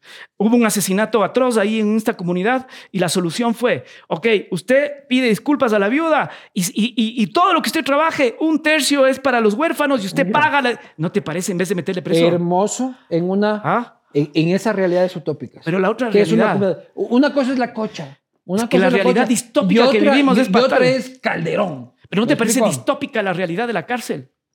O sea, sí, lo que yo te estoy diciendo es de que tú no puedes decir eh, a- al señor de... Le encontramos a un señor en Calderón, en Quito, o en La Prosperina, en Guayaquil. Ay, el señor este, mató a su hija. Este, qué terrible, qué terrible. Señor, este, tal vez es muy, muy grave ese caso. Eh, acá el señor se robó una refrigeradora de la vecina y de la otra vecina y anda robándose las refrigeradoras del barrio. Muy bien, ¿Ya? paga refrigeradoras todo el mundo. Ya. Entonces, señor, usted va a trabajar ahora gratis en el almacén de refrigeradoras. Y luego le metes a la cárcel y el tipo acaba sin cabeza o acaba después de seis años siendo, siendo sicario. Es que, Pero es que el me tipo va a ir parece... al almacén de refrigeradoras Es que Luis Eduardo, todas. Luis Eduardo, no, pero ahí estás pensando, es que ah, tiene ¿Qué? que haber un montón de medidas que acompañan esta restauración y esta reparación a la víctima. Pero lo que creo que hay que ver como sociedad es que la distopía que es real de la cárcel, hay que pensar a dónde mandas y qué pasa después de 40 años con el tipo que sale. ¿Cómo sale? Sale viejo. Sale viejo, hecho mierda. Ya, ya. Y, y posiblemente sale de una. No- posible- sale- my business. Posiblemente sale más, más, más criminal. Pero fíjate. Ya viejo, ya, Pero ya, ya, fíjate, ya, que ya se le para. que Eh, En el fondo, lo que está atrás del argumento que me estás dando es. Yo estoy un hasta ar- de acuerdo con la castración química. No, yo qué va. O sea, imagínate. O sea, ¿Por qué es- no? Si eres un hijo de puta que va violando niñas, ese huevo no se tiene que parar nunca más, pues loco. No, o sea, por ejemplo, eso me parece a mí indigno. ¿Por qué? Porque, porque estás quitando. Violaste niñas, cabrón. O sea, no, no- ¿qué, qué dignidad, bro. Agradece que no te cuelgo, loco. O sea que Pero fíjate, esto que estás tu, diciendo tú. tu- tu sexualidad Oye, Luis es un problema para la sociedad. Luis Eduardo es curioso. Lo que estás diciendo tú me parece que refleja lo que todo el Ahora mundo. soy nazi. No, no, no. Pasé de la izquierda a la derecha ahora soy nazi. Me parece lo que el común, sentido común, entiende por finalidad de la pena. Lo que estás diciendo. Lo triste del asunto es que el sistema jurídico, que supuestamente es racional y todas estas cosas, está proscrita a la venganza, hermano. Esto, eh, fíjate lo que es esto. La idea de rehabilitación es que le das algo positivo a algo que hizo alguien que hizo algo negativo. Ya, eso no y, y- existe, y todo el argumento que me estás dando tú Es venganza pura. Es venganza y retribución. Es como La retribución en el o- derecho penal no es una finalidad. No es una finalidad, porque es irracional y además es emocional. Fíjate, eso, por ejemplo, está proscrito. pero yo- yo si es que utilizas el sistema penal, seguramente hay muchos fiscales que piensan como tú, y esto me parece que es, es, es contra la racionalidad del sistema jurídico. Ya, pero yo te digo una cosa. Si es que yo acostumbro a hacer delitos con el sistema financiero, y discúlpenme lo banal de la comparación, si yo acostumbro a hacer delitos con el sistema financiero, es decir, falsifico cheques, clono tarjetas, este, hackeo cuentas o lo que sea, ¿qué es lo que tiene que hacer el Estado? Pero es que no pienses solo de lo espera, espera, ilegal. espera. ¿Qué es lo que tiene que hacer el Estado? Limitarme el acceso a esas herramientas, ¿no es cierto? Yo ya no podría, como criminal confeso de traficante de tarjetas, sacar una tarjeta de crédito, por ejemplo.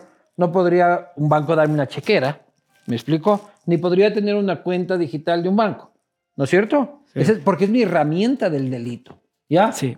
Según la alcaldesa de Ibarra, el móvil del delito. ¿ya? El- la herramienta del delito de un violador es, lastimosamente, Ya. el, Sí, es su pistola. ¿Ya?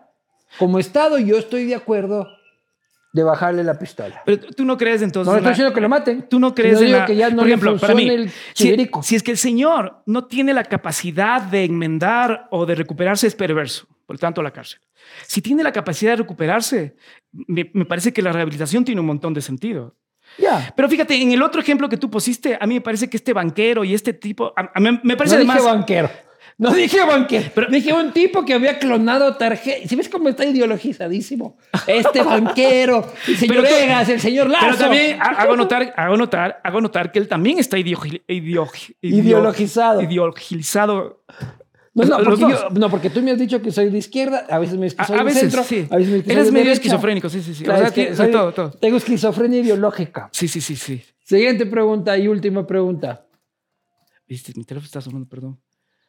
Eh, todos le van a hacer preguntas de derecho. Entonces, ¿qué opina de su fandom, ¿Qué es, doctor? ¿Qué es fandom? No tengo puta idea. ¿Conoces a Chenoa? No ah, sé. lo que me dijeron es de que eres súper fan de El Principito Ah, sí, sí, sí. O sea, es uno de los libros que uso mucho. y que coleccionas cosas del Principito, me dice. Eh, tengo algunas cositas, sí. Sí, Sí, sí, sí. O sea, me parece un personaje lindo, tanto como, yo qué sé, como el Quijote, yo qué sé. Chévere. Sí. Doctor Ávila, ha sido Muchísimas un gracias, placer muchísimas esta gracias. conversación, me he nutrido de sus conocimientos. Gracias. Este, y eh, hemos valido verga en la conversación política que íbamos a tener. Dije que es una oportunidad para putearles a Keisela, al Morillo, este, a Lazo y, a- y al resto de, de la clase política y, y nos pegamos una conversación mucho más interesante. Por lo cual Muchísimas quedo gracias. infinitamente agradecido. Igual, gracias. Esta es su casa. Gracias. Nos vemos la próxima.